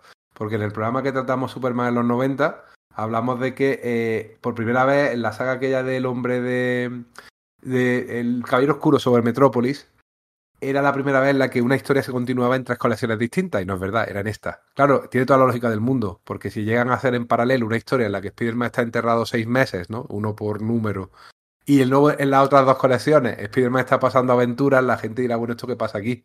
Bueno, eso había pasado, eso había pasado, Enrique. Claro. No, ya lo sé, ¿eh? pero por lo menos aquí claro. lo arreglaron. Claro, en Web, en Web of Spider-Man 16, eh, Peter Parker se iba a Europa. Es verdad. Esa aventura con el IRA y dale, no sé qué y en las series de Amazing y de eh, Peter Parker Spectacular, eh, creo que un número estuvo protagonizado por Marta Plateada, no salía Spider-Man, y el otro estuvo protagonizado por eh, La Gata Negra. Porque no podía salir por, por aquello de la continuidad, ¿no? No se contemplaba que si, si durante un número Spider-Man estaba en Europa, el resto de las colecciones no podría aparecer Peter Parker, ¿no? O sea, eso ya había pasado. Y, ese, es el, ritmo de improvisación de, de, de las series de Spiderman que decía yo antes. Pero bueno, espera, que nos estamos yendo. Iño, ¿qué pegas le sacas a la obra? Bueno, a ver, son, a ver, son pegas menores y son, porque efectivamente es un buen TV, es un buen cómic. eh, No se le puede negar, no se le pueden quitar esos galones. Vale, bueno, vale. Lo que Íñigo, pasa es que, ¿por qué? que- ¿Por que qué? no creo, pero que no creo que sea una gran historia de Spider-Man. Porque, para empezar, no es una historia de Spider-Man. ¿Y Superior una- Spider-Man de Dan Slott es una gran historia de Spider-Man? Sí, sí, porque Superior Spider-Man, aunque aquí también hace juega al, al que Kraven quiere ser un Superior Spider-Man, eh, no te habla, aquí no habla particularmente de Spider-Man, habla de, de dos archinémesis chocando uno contra otro. Sin embargo, eh, Superior Spider-Man funciona diciéndote por qué Spider-Man es tan grande al mostrarte lo que no es. Sí, sí, estoy de acuerdo, ¿eh? Sí ya, sé, sí, ya sé que estás, sí, de acuerdo, pero es igual. Hay que, hay que, verbal, hay que verbalizarlo. Eh, es que el centro de Superior Spider-Man es Peter Parker y es Spider-Man desde otro punto de vista y mostrando un montón de cosas, ¿no? Y también. Eso Dan Slott lo hizo muy bien, de la mejor forma que lo hizo luego bien, convirtiendo a, a, Peter Parker en Tony Stark, en empresario, que era otra forma de radiografiar y de, de analizar a, a, Aquí, en esta historia, eso que decir, lo hacen dos personajes. Por un lado, Mary Jane, cuando hace una escapada de su casa, ¿no? En, en, se va a los barrios bajos de, de Nueva York, bueno, en aquella época todo eran barrios bajos, y dos violadores intentan eh, abusar de ella y llega Kraven con el traje de, de Spider-Man, que ya se ha hecho pasar por Spider-Man y está eh, en una cruzada contra el crimen en plan salvaje, empieza a golpearles y, ella se alegra en principio al ver a, a Spider-Man, pero cuando se da cuenta de que no es, dice, este no es Peter. Ahí ya te está mostrando cómo es realmente Peter Parker. Y luego, al final, cuando captura eh, Peter a, a, Limaña, hay dos policías que comentan, mira, con lo que le ha hecho pasar Kraven y, y, y ha tenido tiempo para, para, capturar a Limaña y se queda muy pillado diciendo, oye, ¿cómo sabes lo que me ha hecho Kraven? Claro, porque Kraven había dejado un testamento en el cual contaba lo que le había hecho y que todo lo que de lo que culpaban a Spider-Man era culpa suya. O sea, ahí ese contraste también lo deja, pero es verdad que es mucho más leve, es mucho más leve. Y Yo tengo que negar. Perdón, ah, perdona, Íñigo, dale, dale. No, bueno, iba, iba, a comentar una anécdota personal, pero que sirve muy bien para el análisis de la historia. Yo este cómic lo compré en un, en un retapado de forum. Entonces eran, los retapados eran cinco números, te comprabas el TVO y eran los cinco números. Entonces yo pensaba que la historia era cinco, porque en el quinto número vuelve Spider-Man, se enfrenta a Kraven y al final Kraven se suicida y fin. Y durante, pero cuando digo durante tiempo es más de 10 los que tengo, eh, salía esta última cacería Kraven. ¿Y cuál es mi sorpresa? Cuando resulta que Kraven se suicida y la historia continúa. Y la historia continúa con Peter Parker, con Spider-Man, que baja a las alcantarillas y eh, tiene una, una, pelea con Alimaña y quiere convencerle, quiere ayudarle y al final tiene que darle una paliza, ¿no? Pero es que es un poco irrelevante, porque ese último enfrentamiento con Alimaña no es catárquico, no es... Eh, la historia de Kraven estaba contado y en el quinto número es cuando se suicida y ahí acaba. Entonces, bueno, luego al final tienes el cabo suelto de Alimaña. Entonces, eh, no funciona del todo bien. O sea, igual, eh, igual es un poco casualidad, ¿no? Que, que, yo no conocía este número, pero es que la historia me entraba y me funcionaba perfectamente porque, porque efectivamente sí que es un buen cómic, con cinco números. El sexto número, el, con la pelea con Alimaña, es un poco pues vale, bien. Eh, Yo no, eh, no, puedo estar de acuerdo. No puedo es, como lo de, es como lo de Nuke y en Born Again. Eso es, justo. Para mí, efectivamente, sí es esencial ese último episodio y creo que sí da esa clausura de la que hablas, Íñigo. Porque ahí es cuando Spider-Man descubre que no puede vencer a Alimaña, a Alimaña siendo más oscuro, más bestia, como está haciendo Kraven, y lo que tiene que hacer es llevarle a la luz. Y creo que ese momento es el que reclamas tú, ¿no? El de que hay un momento de esperanza. Y creo que es ahí donde se da. Cuando Spider-Man hace esto, no, no puede vencerle en su territorio, bajo tierra. Además, está con el trauma de que acaba de ser enterrado y estar en las alcantarillas le aqueja muchísimo, ¿no? Entonces, eso le hace subir. La, treta que hace al final es hacer subir a Limaña a la luz y, y capturarle para que le curen, no para vencerle, no para matarle, sino para que le curen. Y creo que es ahí donde está ese, ese rayo de esperanza y, donde, que ese episodio es fundamental para, para, que efectivamente toda la saga funcione, ¿no? Yo es que, o sea, decir, además es que, no sé, es una... Igual es por eso, porque le tengo mucho cariño a, la, a, la, saga, ¿no? Como he dicho, me la leí ayer y no estoy de acuerdo para nada en que resulte machacone, los episodios resultan cortos y creo que las reiteraciones lo que hacen es marcar una especie de ritmo casi musical. Yo recuerdo, y esto igual es cosa mía, ¿eh? Que leer estos mismos números de Marvel Heroes, que como os digo, pues yo me los compré todos seguidos, aunque en grapas sueltas en su día y bueno, pues justo en ese momento, en 1990, pues me había comprado el Desintegration de The Y entonces en el segundo número estaba, estaba sonando el Lullaby con ese estribillo de Spider-Man is having me for dinner tonight y me parecía como mágico y maravilloso sumergirme en esto, ¿no? Tengo, le tengo muchos cariños a esas grapas que las tengo aquí delante pues prácticamente intactas, me sorprende que hayan sobrevivido también al, paso del tiempo. Y fíjate, hoy, hoy he estado mirando, ojeando un poquito en la, en la página web de Universal Comics, ya sabéis, nuestra tienda de cabecera para todas las novedades pero es que además también tienen, como siempre decimos, tienen muchísimo material de catálogo antiguo. Y por ejemplo, tienen eh, un pack con estos seis números de, de Marvel Heroes, eh, Spider-Man, la última cacería de Kraven, los números del 21 al 26, por, bueno, pues por, por, por, 15 euros, ¿no? Que ya sabéis que, bueno, pues que una vez que superas los 50 de, de gastos, pues lo que es el envío te sale gratuito a, a territorio peninsular. Universal Comics, eh, guion, eh, perdón, univer, universal-comics.com. Ya sabéis, la nuestra librería de cabecera para todo el material en español, tanto las novedades. Como diría Enrique, Enrique diría Universal tilde Comics, ¿no? Porque, claro, sí, eso es, siempre, siempre nos liamos, siempre nos liamos con esto, pero eh, además que es como que un, es mi bestia negra, ¿no? No, no soy capaz sí, de. Comics Universal. Jamás, estoy suscrito a, a su servicio de newsletter, lo googlea y te sale lo primero y, y es súper fácil bueno, usar esa está página. Bien, está bien porque eso significa que ha oído nuestro podcast de Slititco.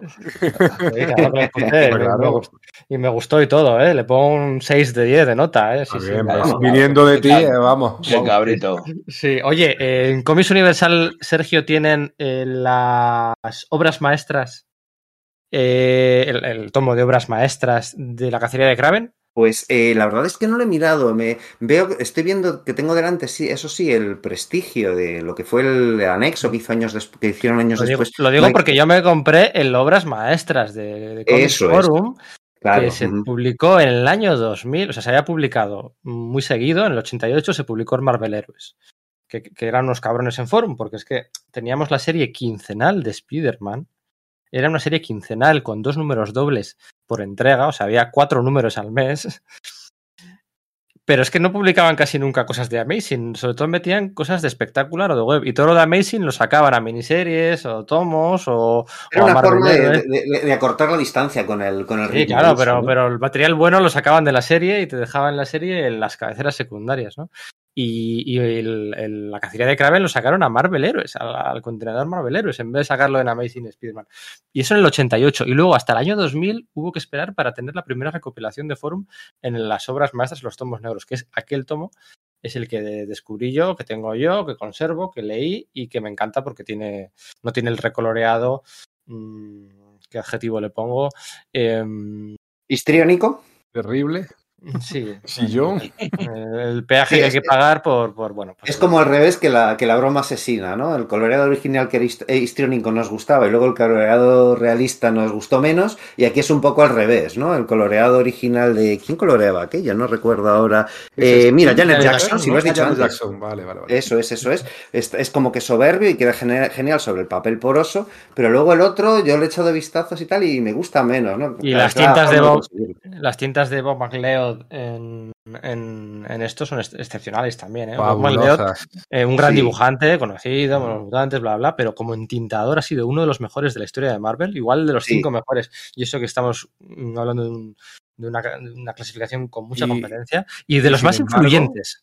Y sin embargo, en la secuela, eh, esta que hizo, hicieron a posteriori de la, de la, del alma de Kraven, que había que salvarla y tal, intenta en- entintar en plan eh, noventero con rayas horizontales las tramas y es horroroso, tío. O sea, Que luego además pasó el una cosa con eso, y es que los lápices que Mike Zeck entregó para la última cacería eran muy completos. Y claro, Bob McLeod era eh, un entintador excepcional, pero como dibujante era, no era tan sumamente bueno. Entonces, claro, eh, cuando sale este prestigio del alma del cazador, que también podéis encontrar en universal-comics.com, eh, esta vez lo he dicho bien, eh, pues el- en cambio los, los, los lápices que manda Zeck son más, eh, son, más son, son más abocetados. Entonces McLeod tiene más responsabilidad para con el dibujo y no solo eso, sino que además tiene que lidiar con el tema de que, bueno, Spider-Man después de McFarlane no se le dibuja como habitualmente y se nota que chirría un poco, ¿verdad? Además de la historia en sí misma que, bueno, pues trata de una especie de resolución mística, ese conflicto de,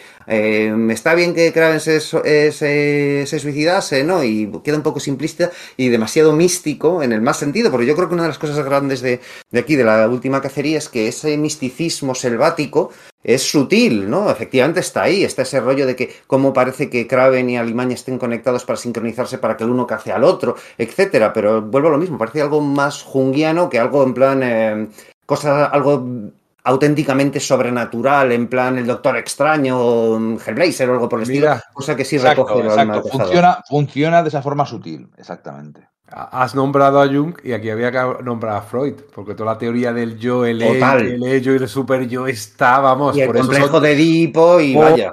Efectivamente, por eso son tres personajes. Alimaña está ahí simplemente para representar el ello, para repre- representar las bajas pulsiones. El yo ten- sería teóricamente Kraven con todos sus, sus, eh, complejos y ya la superioridad moral es la de la de la de Spider-Man, ¿no? El Pero superego, ¿no? Superego, super yo. Entonces se, se complementan perfectamente y también tiene, además se notan la- las lecturas de, de Matiz que, que era un tío, es, y es un tío muy culto, muy leído y con mucho background. Es de los guionistas, yo creo, junto Sí. probablemente a Alan Moore, que tiene más, mm, más, Sí. más, más chicha, eh, más chicha intelectual. Pero mira, es que fíjate, o sea, voy a romper una lanza a favor de, de, de, de Matisse y parece que a costa de Alan Moore, que es que quizás me gusta más que de Matisse a mí, pero es verdad que mientras que en. Alan Moore sus, sus, sus culturismos parecen intrusivos, ¿no? De, de Matisse siendo también enormemente culto cuando escribe un TV de superhéroes, entran muy bien, o sea, parece que entiende bien que la- el cómic superheroico y el resto de, las eh, de, de- de aspectos culturales no están a distintos niveles, sino que son parte de, un, de algo de algo horizontal, ¿no? Que puede, que puede recorrerse. Y aquí es eso, esas menciones al, al poema del tigre de Blake, ¿no? Este de Tiger, Tiger, Burning Bright in the Forest of the Night y tal, que cambia en vez de Tiger por, por Spider, ¿no? Para hacerla. Eso es la araña, araña brillando en la noche y todo esto. Entran bien, ¿no? Me refiero, no parece que, te- que esté dándole en la cara al lector con. Oye, a ver si leéis cosas serias, ¿no? Sino Claro, que- el problema que tuvo es que ese, poema estaba en ese poema Claro. estaba en la simetría en Watchmen. Eso Entonces, es, la y lección no salió varios meses antes. Sí. Y salió varios meses antes, pero vamos, tal y como estaba concebido el cómic, yo creo que esa que ese poema lo tenía pensado él antes de que saliera, saliera el capítulo de Watchmen correspondiente. Bueno, espérate, es que JM de Matisse quería titular, porque la última cacería de Kraven es una. Aterradora simetría, ¿verdad? Un, eso es un bautizo, un bautizo, el título es un bautizo posterior, cuando uh -huh. eh, Jim Salicourt lo recopila un par de años después. Pero eh, originalmente no se, se llamaba así, la última cacería de Kraven. Cada capítulo tenía sus seis títulos, que si tumba, que si no sé qué, que si tal, y ya está. Eh, pero es que J.M. Mattheis dijo que quería haberlo titulado de esa manera, ¿no? Con ese, con ese título. Y bueno, pues al final fue que no. Ya, ya se había llevado el gato al agua Alan Moore con ese. Es que, además, entre eso y la última viñeta del capítulo que, que pensaba Íñigo que era el último que, de la saga, cuando se ve la sangre encima de, del retrato de él con su madre, también recuerda un montón a la sangre que chorrea en, la, en los interiores y también en las contraportadas de Watchmen. O sea que, que es que había ahí un montón de imaginería en la inmateria que, que, cogieron varios guionistas a la vez de manera independiente. Sí, que se estaba bebiendo simultáneamente. Algo ¿no? había ahí. Que, ¿no? sí, que todo el mundo sí, estaba cogiendo los mismos referentes. Claro, o sea, eso de qué ojo, qué mano inmortal pudo trazar tu aterradora simetría.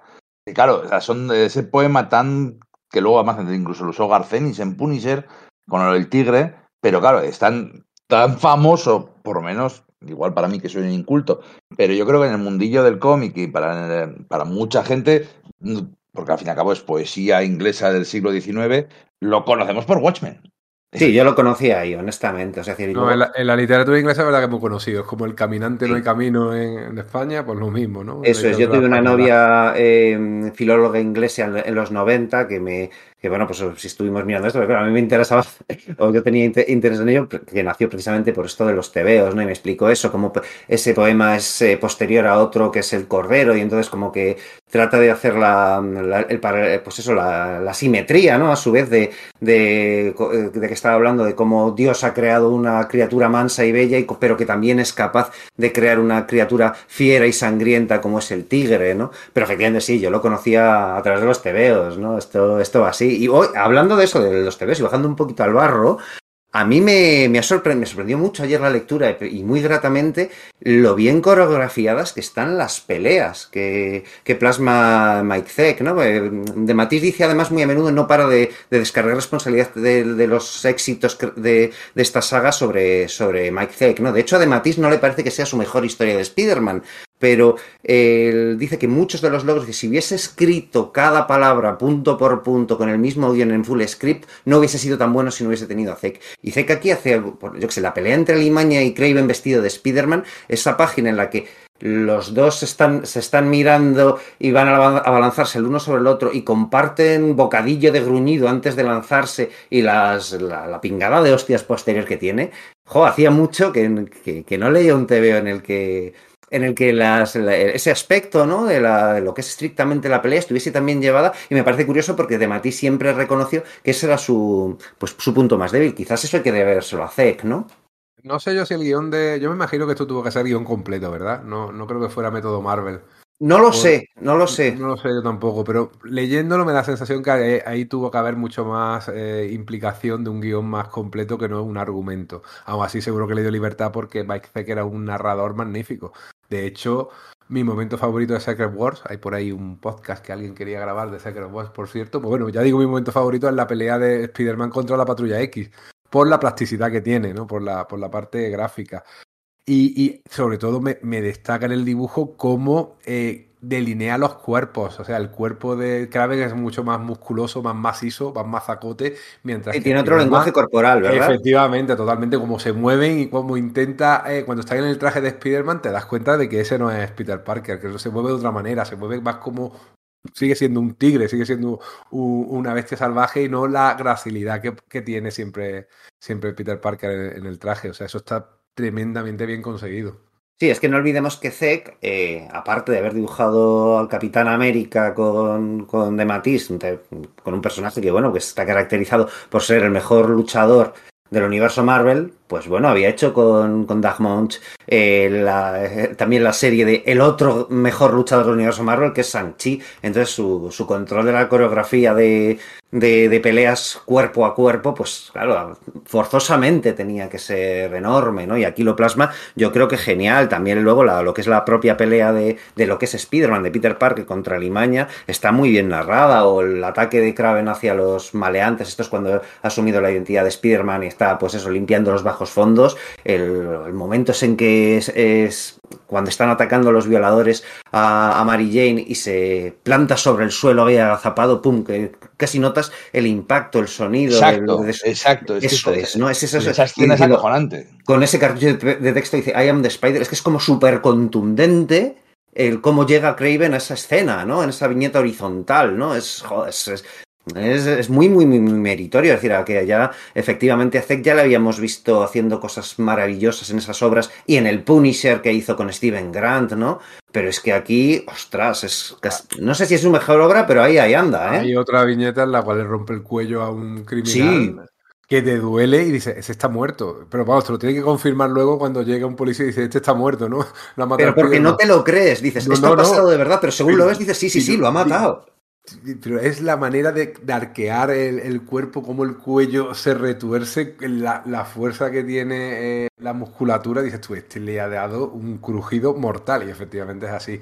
En ese aspecto, gráficamente es alucinante. Y sobre todo, de la misma manera que hemos dicho que eh, hay muchísimo texto interno que meten en, en cuadro y hay muy poco diálogo también hay mucha viñeta sin diálogo, ¿eh? deja mucha libertad a que, a que lo narre Mike Zeck y lo hace de manera estupenda. ¿eh? Hay páginas enteras que no tienen diálogo. Hay, recuerdo la que llega a la mansión, eh, Peter se descuelga boca abajo y mira de reojo Kraven, es toda esa escena que es. Eh, ¿Te puedes creer es que tengo tremenda. abierto el TV o por, esa página? Es tremenda o sea... esa, esa, esa narrativa y esa página. Sí, de Kraven con su sonrisa mostrando todos sus dientes y como, y como, regocijándose en su triunfo y ya dándose cuenta de que ha llegado Spider-Man, viendo una, una, una, mueca más seria diciendo, bien, pasemos ya eso al último sí acto, me, ¿no? Eso sí que me chirría. Es decir, los cambios tan locos que tiene de, de reírse a, a, estar triste, a llorar, a, a, poner cara de loco, me imagino que sería hay efecto de las drogas, porque ahí hay mucha droga de por medio. Claro, yo creo que las drogas. Pero sí me chirría un poco ¿no? porque es demasiado exagerado, en mi, en mi opinión, no lo sé.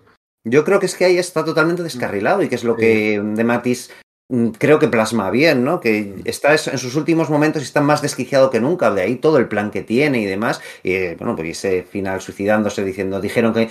Es que eso, el hecho de que reitere varias frases a lo largo de distintos cartuchos de texto ayudan a, a cimentar, no solo a dar, a dar ritmo. Eh, y es la idea de la locura como, la locura como algo hereditario, ¿verdad? Eso es, sí, en, sí. En cualquier caso está totalmente buscado, porque hay varios momentos sí. de que él está sobre la tumba de Spider-Man de una forma solemne, eh, reflexionando, triste y tal, y de pronto le sale esa, una sonrisa de, de, totalmente desquiciada y va alternando. Por cierto, todo lo... tiene, tiene cero interés en saber la identidad de debajo de, de la máscara de Spider-Man, ¿eh? Cero interés. Claro, porque él, él, es la araña, ahí no hay nombre, es un tótem.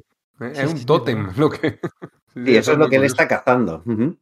Oye, da igual, eh, da igual. siempre lo preguntamos al principio, más o menos, estamos dejando, estamos hablando porque estamos emocionadísimos, pero si tuvierais que elegir el mejor momento, vuestro mejor momento de los seis números de la cacería de Kraven, no, lo, ahora, la siguiente pregunta es sobre las portadas, que son espectaculares y podríamos estar dos horas para elegir la mejor. Eh, y no llegar a ninguna conclusión, claro, pero lo que es del, de los interiores, ¿cuál es vuestro mejor momento? Eh, empiezo yo eh, con uno, no sé por qué, es del principio, cuando está Spider-Man, muy, muy, muy al principio, ¿eh? cuando está Spider-Man, uh, cuando acude al funeral de, de, de este Turk 2.0, ¿no? En, allí en, rodeado de gangsters. Joey Face, ¿no? Sí, de Joey Face, sí, que va a Turk porque es el Joey Face de, de, de sí, eso es justo. Uh -huh. eh, y está allí por rodeado de gangsters y tal, y no sé qué, y, se planta delante de, del ataúd, ¿no? Y, y, parece como que le van a atacar y, y se da la vuelta, dibujado por Mike Seck con el traje negro, y, y se da una viñeta con Spearman dándose la vuelta amenazador por la postura corporal, la viñeta completamente muda. A mí esa imagen se me quedó grabada en su momento y la he vuelto a refrescar ahora y, y la recordaba perfectamente. Es, transmite tanto Mike Seck ahí, ¿no? Con el traje negro, que por cierto, no fue el primero Mike Seck en dibujar el traje negro, porque realmente fue en la colección regular de Amazing Spearman, pero cronológicamente en Secret Wars fue Mike Seck el que unió el traje negro con, con Peter Parker, eso que no se nos olvide. Aquí se el simbionte, sí, y también estuvo metido en su diseño junto con Leonardi, ¿no? Sí, se, le acredita como uno de los creadores, sí, efectivamente. creador, vamos, del diseño, aunque era un, lo contamos en, otra ocasión, un chico que había mandado una propuesta, ¿no? De que Spiderman tuviera un traje negro y, tal, ¿no? Y se le pagó 200 dólares por la idea y ale. Sí, sí, sí, sí, eso es. Eh, decía que eh, cronológicamente en orden de publicación, no o sea, durante ocho meses ya había salido el traje negro en la serie de Amazing Spider-Man de Tom DeFalco y de Ron Frenz. Eh, pero lo que decía es que esa viñeta en la que se da Spider-Man la vuelta amenazador con los ojos así enfadado, te puedes creer que, bueno, pues que, se puede cargar a alguien, ¿no? Eh, pues la muerte de Ned Leeds, la muerte eh, le acosa, ¿no? Y ni siquiera la boda ha servido pues para tranquilizarle, ¿no? Y esa imagen no, no tiene nada que ver de Kraven ni nada. A mí esa imagen me dejó marcado. ¿Cuál es vuestro momento favorito? A mí, desde luego, me impresionó mucho cuando Kraven come arañas. parece una chorrada, pero es que da un repelús tremendo con lo que son todos esos bichitos, con todas esas patas, y las coge a puñados, a puñados y se las mete en la boca y, y muerde. Es una cosa que a mí me traumatizó. De niño me dejó totalmente. Toda la historia te deja. te impresiona, porque es impresionante todo el cómic, pero el momento de Kraven comiendo arañas a manos llenas, a mí me sigue volviendo loco y me sigue matando de. ¡Ay, ay! que me pica todo. Para mí, el, ya que no lo habéis dicho ninguno, el momento en el que sale de la tumba, que tanto recuerda al del planeador maestro, también, hay que decirlo, porque tiene un poco la misma postura sí, bien visto. arriba. Eh, ese momento alucinante, esa viñeta es icónica. Eh, vale, porque iba, iba, a decir, pero ya que la hemos comentado antes, también cuando baja desde el techo y, se encuentra con, con Kraven, pero no, no, me quedo con esa viñeta porque es increíble. Yo ya lo he comentado antes, pero quizás mi momento favorito es un tríptico de viñetas que hay, que es cuando Spider-Man ya ha salido de la tumba y se ha reunido con Mary Jane, pero tiene que ir a por Kraven porque, porque está utilizando su nombre, porque está eh, haciendo daño a gente y tal. Y Mary Jane le está diciendo, espérate, que, oh, que es que todavía estás mal. Y dice, no, no, es que tengo que irse. Agazapa y apunte a salir por la, por la ventana mientras está lloviendo, ¿no? Y son tres viñetas mudas en las que Mary Jane, pues eso, eh, le, toca, Spider-Man le coge la mano, se la lleva a la cara, se ilumina con el relámpago y además le, no solamente que sean súper bellas, tal y como están dibujadas, son tres viñetas eso mudas, en la que la secuenciación es maravillosa, sino que además le quita mucha carga lo que acaba de pasar, porque da la impresión de que Spider-Man está ahí como de, no, yo aquí soy el mega macho y voy a esto y está pasando de su esposa que le está tratando, ay, quédate Peter. No, no, en ese momento haciéndose ese pequeño gesto te deja claro que se entienden, que Mary Jane le entiende que no tiene otra opción más que ir para allá y que Spider-Man no que Peter Parker no se lo está diciendo con ese con esas ínfulas porque le está ofreciendo todo su cariño. Y no sé, la verdad es que me impresiona mucho más esa última viñeta de, esas tres con el, con el relámpago iluminando. Buah, a mí es que me, me flipa, me flipa, me flipa. Ah, bueno, aparte de eso, lo que he dicho de las, de las escenas de De hecho, hay, hay un problemilla eh, no, es un problema de la historia, ¿eh? la historia en sí funciona perfectamente, pero esta Mary Jane que está en casa penando la ausencia y teniendo miedo cada vez que Peter sale de casa, en este caso tiene, tiene motivos para tenerlo, ¿no? Pero en la historia, nada más empezar, está como, ¿dónde está? ¿Se habrá muerto? ¿Se habrá muerto? ¿Estará muerto? Eh, ¿Qué tal estará? ¿Está muerto? Esa Mary Jane penando y triste en casa de novia del héroe eh, temerosa, es la que se cargó el personaje y la que se cargó el matrimonio. Esa caracterización de Mary Jane como un puto coñazo que solo sirve para sufrir y pasarlo mal, eh, fue la que hizo que las, las le separaran y luego al volver eh, yo mira ya, te cuenta que estaba ahí recién casada eso es lo primero que tenemos que ver. Y, además tal y como te lo cuentas de Mateis, es que parece que ella tiene la intuición de que algo malo le ha pasado, porque efectivamente luego cuando vuelve a él y se, y se reencuentran, le dice, te vas, como diciendo, sí, tienes que irte porque tienes que arreglar esto, y ella lo acepta. Sabe ya que está bien y sabe que intuye que, va, que van a ir bien las cosas, pero ese momento eh, lo está pasando mal. Luego es verdad que a lo mejor eh, esa caracterización puntual se fue reiterando y la fueron tomando de A eso continuo. voy, es, que, es que durante Y- todos y- los y años la 90. convirtieron un poco es- pesado, pero es que en no ese fue momento otra cosa. estaba muy bien. En esta historia sí pega, ¿eh? Luego pero, con Veneno pero, pero otra vez. todavía con Veneno, porque es una cosa muy personal, que Veneno entra, es una cosa muy intrusiva, entra en su casa, la amenaza ese traje negro y tal. eh, De hecho, por eso, eh, por eso renuncia al traje negro en el número 300 y pone el traje otra vez azul y, azul y rojo, ¿no? Porque, porque le ha dado tanto miedo Veneno que Mary Jane no soporta ver este traje negro.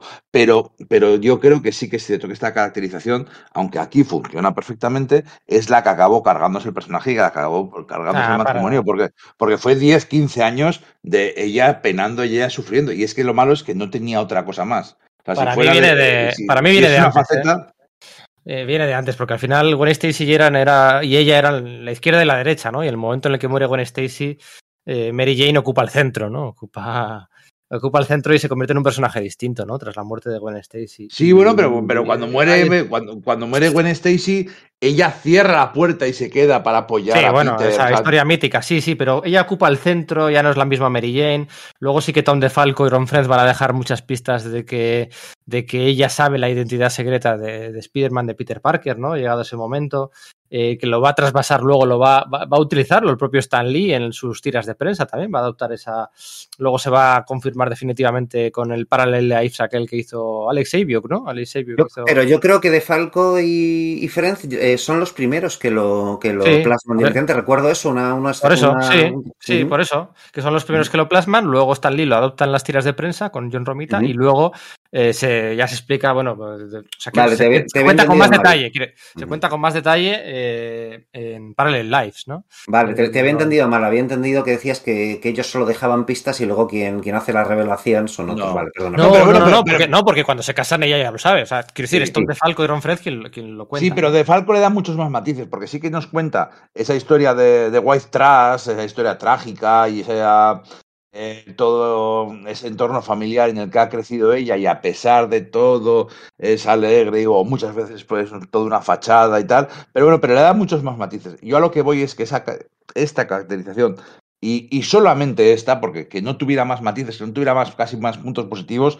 fue lo que hizo que durante los años 90 y principios de 2000 fuera un personaje muy aburrido. Es que era una, eh, una rémora que había que sufrir cada vez que leías un cómic de Spider-Man, porque es que era súper coñazo ella. Es totalmente diferente a, Lois Lane. ¿Por qué el matrimonio de Lois Lane y el de Clark Kent ha funcionado? Porque Lois es la igual de Clark Kent. Y está siempre apoyándolo y corriendo sus propias aventuras y teniendo sus propios puntos de vista. Mientras que aquí Mary Jane solamente era el, ay, no hagas esto, ay, yo sé que tienes que irte, pero esto es, pero voy, a, voy a sufrir mucho. Que sí, que es la, la vida de la, de la mujer del policía y tal. Pero a la hora de leer tres, cuatro series al mes durante 15 años, se hace un rollo. O sea, un rollazo. No solo rollo, sino que es casi insultante, ¿no? Que el personaje se vea destinado solo a eso. Y sí, creo que sí que tienes razón y no lo había pensado, en el que quizás la, la influencia de esta obra fue tan grande durante los 10 años siguientes que todo el mundo bebía de ahí. Y era el tipo de. Y a lo mejor sí fue el germen de, de esa. Bueno, pues de esa, la- Bueno. de esa lacra, ¿no? Para la que- J- JM Mateis y Jim Salicourt, el editor recién llegado, ¿no? Para sustituir a Jim Owsley, que Jim Owsley, como todos sabéis, era. Bueno, es, Christopher Priest, ¿no? El, el guionista es. Christopher Priest, después de su crisis de fe, su divorcio y tal, eh, se cambió el nombre. Originalmente era Jim Owsley, que era un editor, em, Right. editor y Que literalmente dice, literalmente dijo, si mi mujer me deja, me hago cura. Y la mujer le dejó y entonces se cambió el nombre a Priest.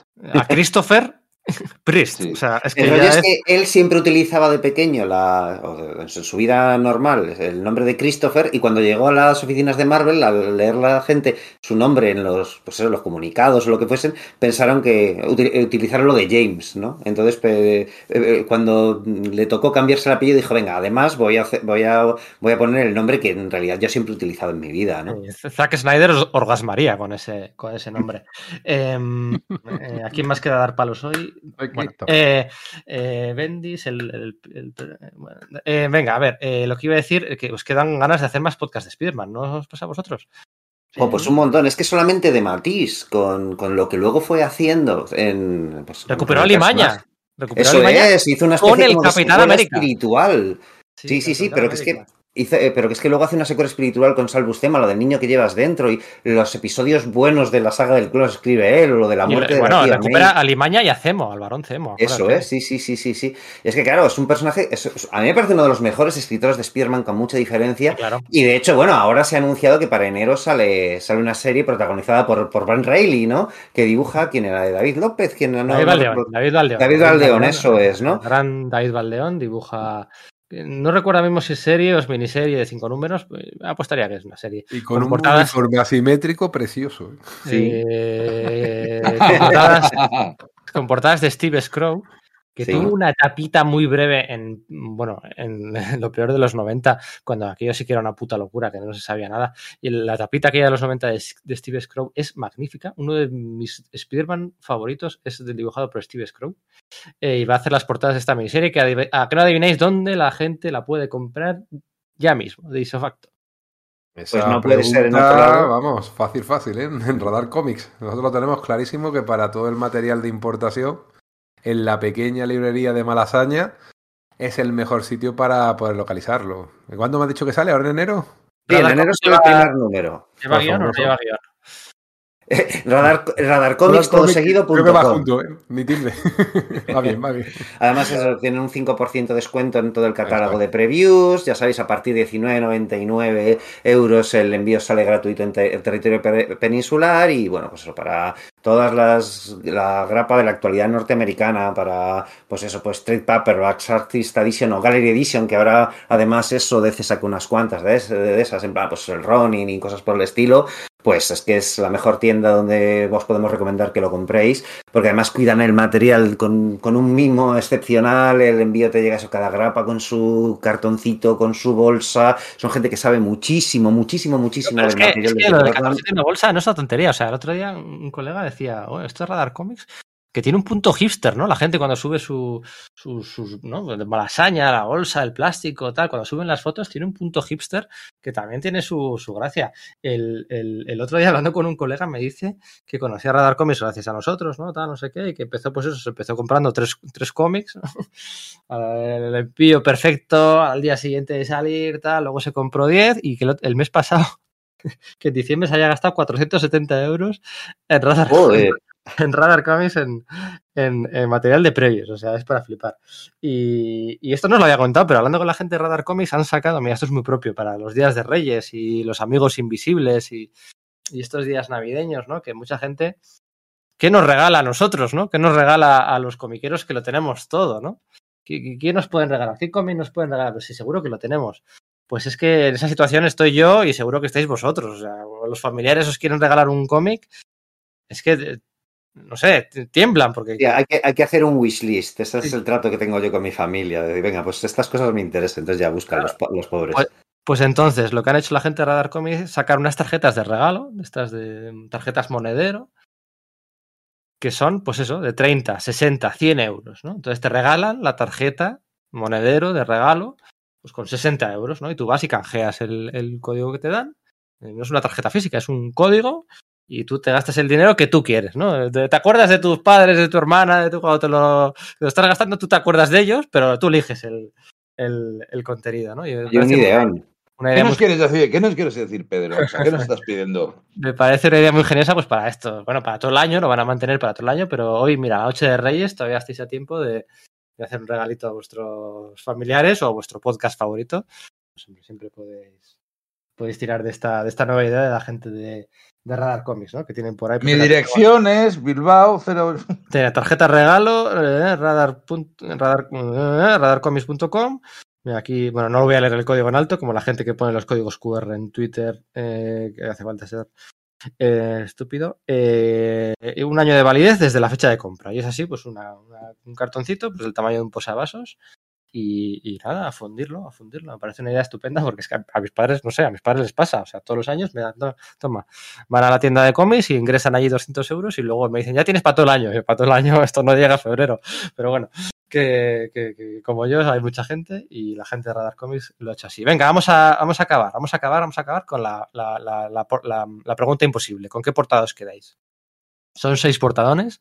Seis portadones. Yo cuando entrevisté a Mike Seck un tipo, un tipo majísimo, la verdad es que es un tipo majísimo, muy, muy, muy cercano, muy tal. Decía, ah, el mayor piropo que, que, me pueden decir y que me dicen los aficionados es que, que, que, empezaron a leer cómics Marvel gracias a un cómic mío, ¿no? Al, al, número uno de Secret Wars, que es que me lo han dicho miles de veces, ¿no?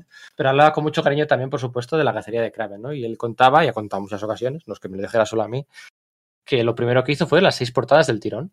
Lo hizo las seis portadas del tirón y ya se metió en el ambiente lo suficiente para luego meterse a, a hacer, la, a hacer la, la, serie, ¿no? ¿Con cuál de las seis portadas, portadones, eh, os quedáis? Se nota que la hizo de un tirón porque la verdad es que casi las portadas te cuentan la historia, ¿eh? Mm. ¿Eh? Desde, desde, la primera en la cual está apuntando a, a Spider-Man, aparentemente muy típica, ¿no? Porque hemos visto 20.000 portadas de, de, de, el personaje siendo apuntado por, por, un arma hasta la última en la que se ve la última pelea por Alimaña. Pero yo me quedo con la penúltima, ¿eh? con la de eh, el cazador con el rifle, Kraven, y detrás eh, Spider-Man. Tiene una composición chulísima y, y los detalla, el detalle que, y el mismo que tiene me, me encanta.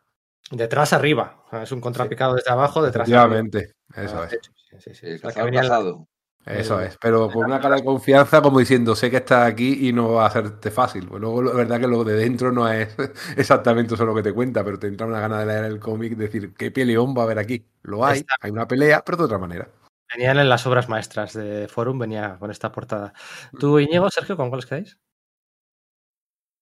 No lo sé, es que, son, es que son muy buenas. Es que son todas muy buenas. Quizá Mira, quizá la del número sexto, mi, mi, maldito número sexto, para mí es algo inferior.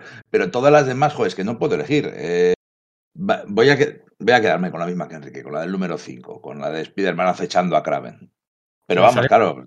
Saliendo de la sale... tumba nadie, ¿eh? Saliendo de la tumba nadie. Y la es que, es que no, la no, de, yo voy a decir la de saliendo es, de la es tumba. que la de saliendo de la tumba está muy guapo, pero la splash page del cómic en la que sale de la tumba es sí. todavía mejor. Sí, es verdad. Entonces, uh -huh. A ver, os adelanto que el icono de este programa va a ser la de saliendo de la tumba porque me queda muy bien para ponerla en el semicírculo, aunque me hubiera gustado la, la, la, del interior, pero no, no, como es, es vertical, no, no, me cabe. Eh, bailando sobre la, sobre la lluvia, bajo la lluvia, con el traje en la mano y esa especie de danza. Bailaré sobre tu tumba, ¿verdad? Sí, sí. La tumba, ¿no? Bajo la lluvia y sobre la tumba, ¿no? Es, mm.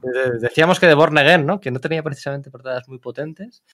Y aquí es que, bueno, Sí, yo es que de hecho me voy a decantar por la de Spider-Man saliendo de la tumba, ¿no? De hecho, y es que, bueno, yo creo que el propio Mike Zeck lo decía, que, cuando de Matisse le contó el plot, de, la historia, fue como, vale, ya sé cómo va a ser esa portada en concreto. De hecho, es que cualquier dibujante que le cuenten esa historia y no tenga claro que tenga que hacer una portada de ese estilo con, con ese material, debería de igual dedicarse a otra cosa. Entonces, pues como era de cajón, y para mí es de cajón elegir esta, porque es bestial, ¿no? La, la, lápida con la, con la cruz de piedra, eh, eh, como eh, perdiéndose hacia el cielo con las gotas de lluvia, con, con ese picado que hace y Spider-Man saliendo de entre, de entre el barro. Me parece una, una auténtica pasada, los relámpagos ahí a los lados. No sé, o sea, todas son increíbles, ¿vale? A mí incluso me gusta la, de, la del último número, aunque sí que reconozco que es peor. Pero esta me parece la, la más soberbia de todas, no sé. Oye, vamos acabando ya. Eh, una pregunta, ¿sabréis, ¿sabréis decirme si Kraven ahora mismo está vivo en el universo Marvel? Yo creo que no, yo creo que no, no está exactamente vivo, sino que ha vuelto. Muerto. No, no, está muerto. No, no, no. Está muerto. Está muerto y sustituido por uno de sus hijos barra clones. Gracias, ah. Spencer. Vale. vale. También eso, ¿no? Sí, yo me quedé en aquello de que había vuelto como una especie como de ente inmortal y que solo Spider-Man ponía poder, podía poner fin a su a, a, su exist, a su no existencia y darle paz y la verdad es que no, no, no, no, ya le tengo un poco perdido. Bueno, claro, los 90 le sustituyeron por su hijo, ¿no? Que era el que aparecía, aunque con el mismo aspecto en, en Pantera Negra, no sé el número que dibujó Joe Yusko, ah. ¿no?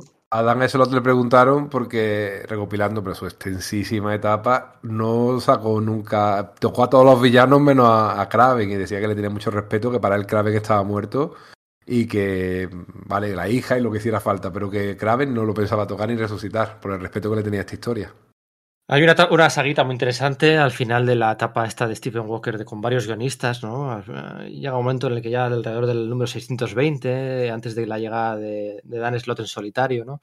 Cuando meten el equipo de guionistas que mete a Mark Wade y luego mete a Fred Van Lente y mete a, a, alguno más y creo que estaba Michael Lark dibujando, no recuerdo quién, hay una saga ahí muy interesante de la una especie de secuela temática lo llaman la vida de Graven, con, con, con, Phil Jiménez también, eh, y está bastante bien, está bastante bien, y a mí me gustó mucho en su día dentro de todo lo polémico guay. que fue. Eso está, que fue eso estaba muy guay. sí. Mm, Sí, sí, sí, sí, a mí me gustó, pero vamos, que... que, que- que Yo tengo, muchos- tengo muchas ganas de leerme Spider-Man desde... Digo que tengo muchas ganas de leerme Spider-Man desde, bueno, pues desde el, el- un día más y desde todo esto hacia adelante, va a hacer los 10 años de, de a ver si me dais la excusa para poder leerla, para, para sacar tiempo y decir, vale, no estoy tirando, no estoy tirando mi tiempo ni leyendo porque quiero, sino porque me dejáis hablar de Spider-Man. Oye, pues mira, el mes que viene acaba por fin la recopilación de la recopilación de Marvel Saga de, de la etapa de Dan Slott, que se ha prolongado durante, pues fíjate, el número, creo que acaba el número 57 de, de Marvel Saga de Spider-Man y empezó hace tres años. Pues acaba ahora, se puede buscar ahí un huequito para. ¿Qué prefieres, de eso o de los cuatro fantásticos de John Byrne? Escuadros Fantásticos de John, Byrne, de John Byrne ya he hablado muchas veces. Vale. Igual prefiero esto. Hay, hay- hay dos o tres cosas más que tengo por ahí pendientes, ya lo comentaré. Sí, hay muchos podcasts. ¿eh? Realmente, ¿por qué hemos hecho este podcast? El- al final, ¿por qué decidimos la cacería de Kraven? Porque es que había mucho para elegir, muchísimo para elegir de Spider-Man. Pues yo en el de Steve Ditko dije que iba a proponer varias ideas, pero al poco, eh, antes de que yo dijese absolutamente nada, dijiste esto de la caza- última cacería y yo dije, claro, pues ese es el que hay que hacer, porque es que me, me flipa el TVO. Entonces me, me callé todas mis, mis posibilidades y las he olvidado. Sí, a ver si algún día se adapta esto al cine. Esos rumores de película de Kraven en solitario y demás, Mm. eso no tienen mucho. Espero, es que, es que hacer la última cacería de Kraven sin Spider-Man Mira, es para a Spider-Man, y, sin, y sin que Kraven haya estado apareciendo como el eterno perdedor antes, pues es que no tiene ningún, ningún ethos ni ningún pazos, ¿no? Eso es. Bueno, oye, vamos a ir cerrando algunas conclusiones finales. Yo creo que hemos desgranado todo, ¿no? Hemos desgranado todo y ahí queda poco por, por contar. Me lo he pasado bien. Y si queréis comentar algo de Kraven, de la última cacería, de las secuelas, de- del espíritu resucitado, de haciendo las paces con Peter Parker o de lo que sea, es el momento. O bueno, pues a Yo solo diría una cosa, que es que Enrique ha mencionado antes que, como que es muy típico ver a, pues esa portada de alguien apuntando con un rifle al, al héroe, ¿no? Y sin embargo no es así, no es típico que Kraven utilizase un rifle y de hecho ese es el choque que tiene Spider-Man, lo que te dice, eh, esta historia va en serio, ¿no? El hecho de que Kraven pues tiene su... De hecho cuando le lanza la red esta en la que le atrapa dice, bueno, y ahora este me cogerá, me atrapará, me contará su soliloquio con su enorme plan eh, y yo encontré la forma de escaparme. Un poco como lo de lo hice hace 45 minutos de, de Watchmen, ¿no? Y el hecho de que saque ese rifle, le descoloque Spiderman, espérate, eso es un rifle, de verdad está pasando esto. Y creo que ese también era el efecto que sufríamos los lectores. Era como un subir las apuestas ya desde lo gráfico en ese punto. Así que no, no me parece tan típico. Y yo creo que con eso ya me quedaba a gusto con este podcast. que- disfrutado hay- una- enormemente. Hay una cosa que no, hemos, que, que no podemos medir. No podemos medir eh, desde nuestro punto de vista actual o cuando hicimos las lecturas. En ¿Cuánto tiempo, en- en- eh, en- dando por hecho que se publicaron de forma semanal, ¿no? ¿Cuánto tiempo estuvo Spider-Man muerto? O sea, Dos semanas. No, digo los lectores. ¿Cuánto Ah, tiempo vale. los lectores? O sea, los lectores, esto se publicó a lo largo de seis semanas. Sí, ¿Cuánto tiempo estuvo Spider-Man muerto? Un, un mes, supongo.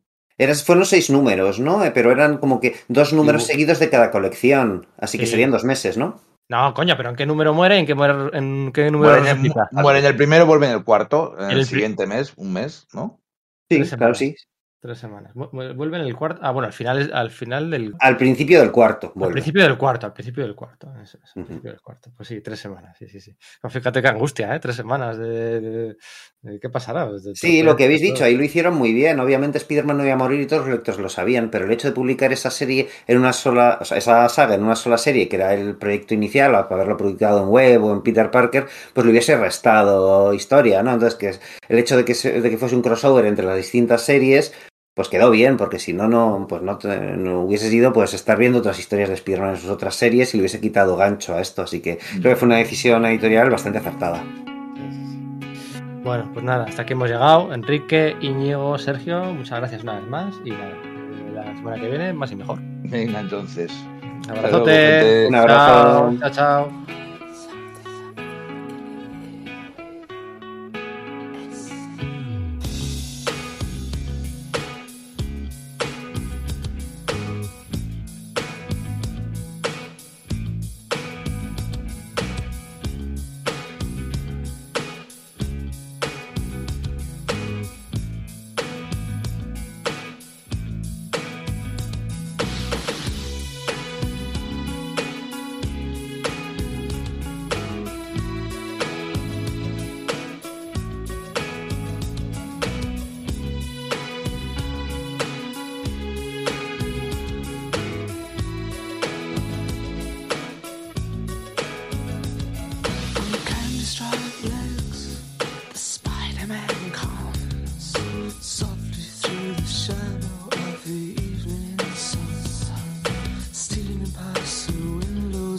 Blissfully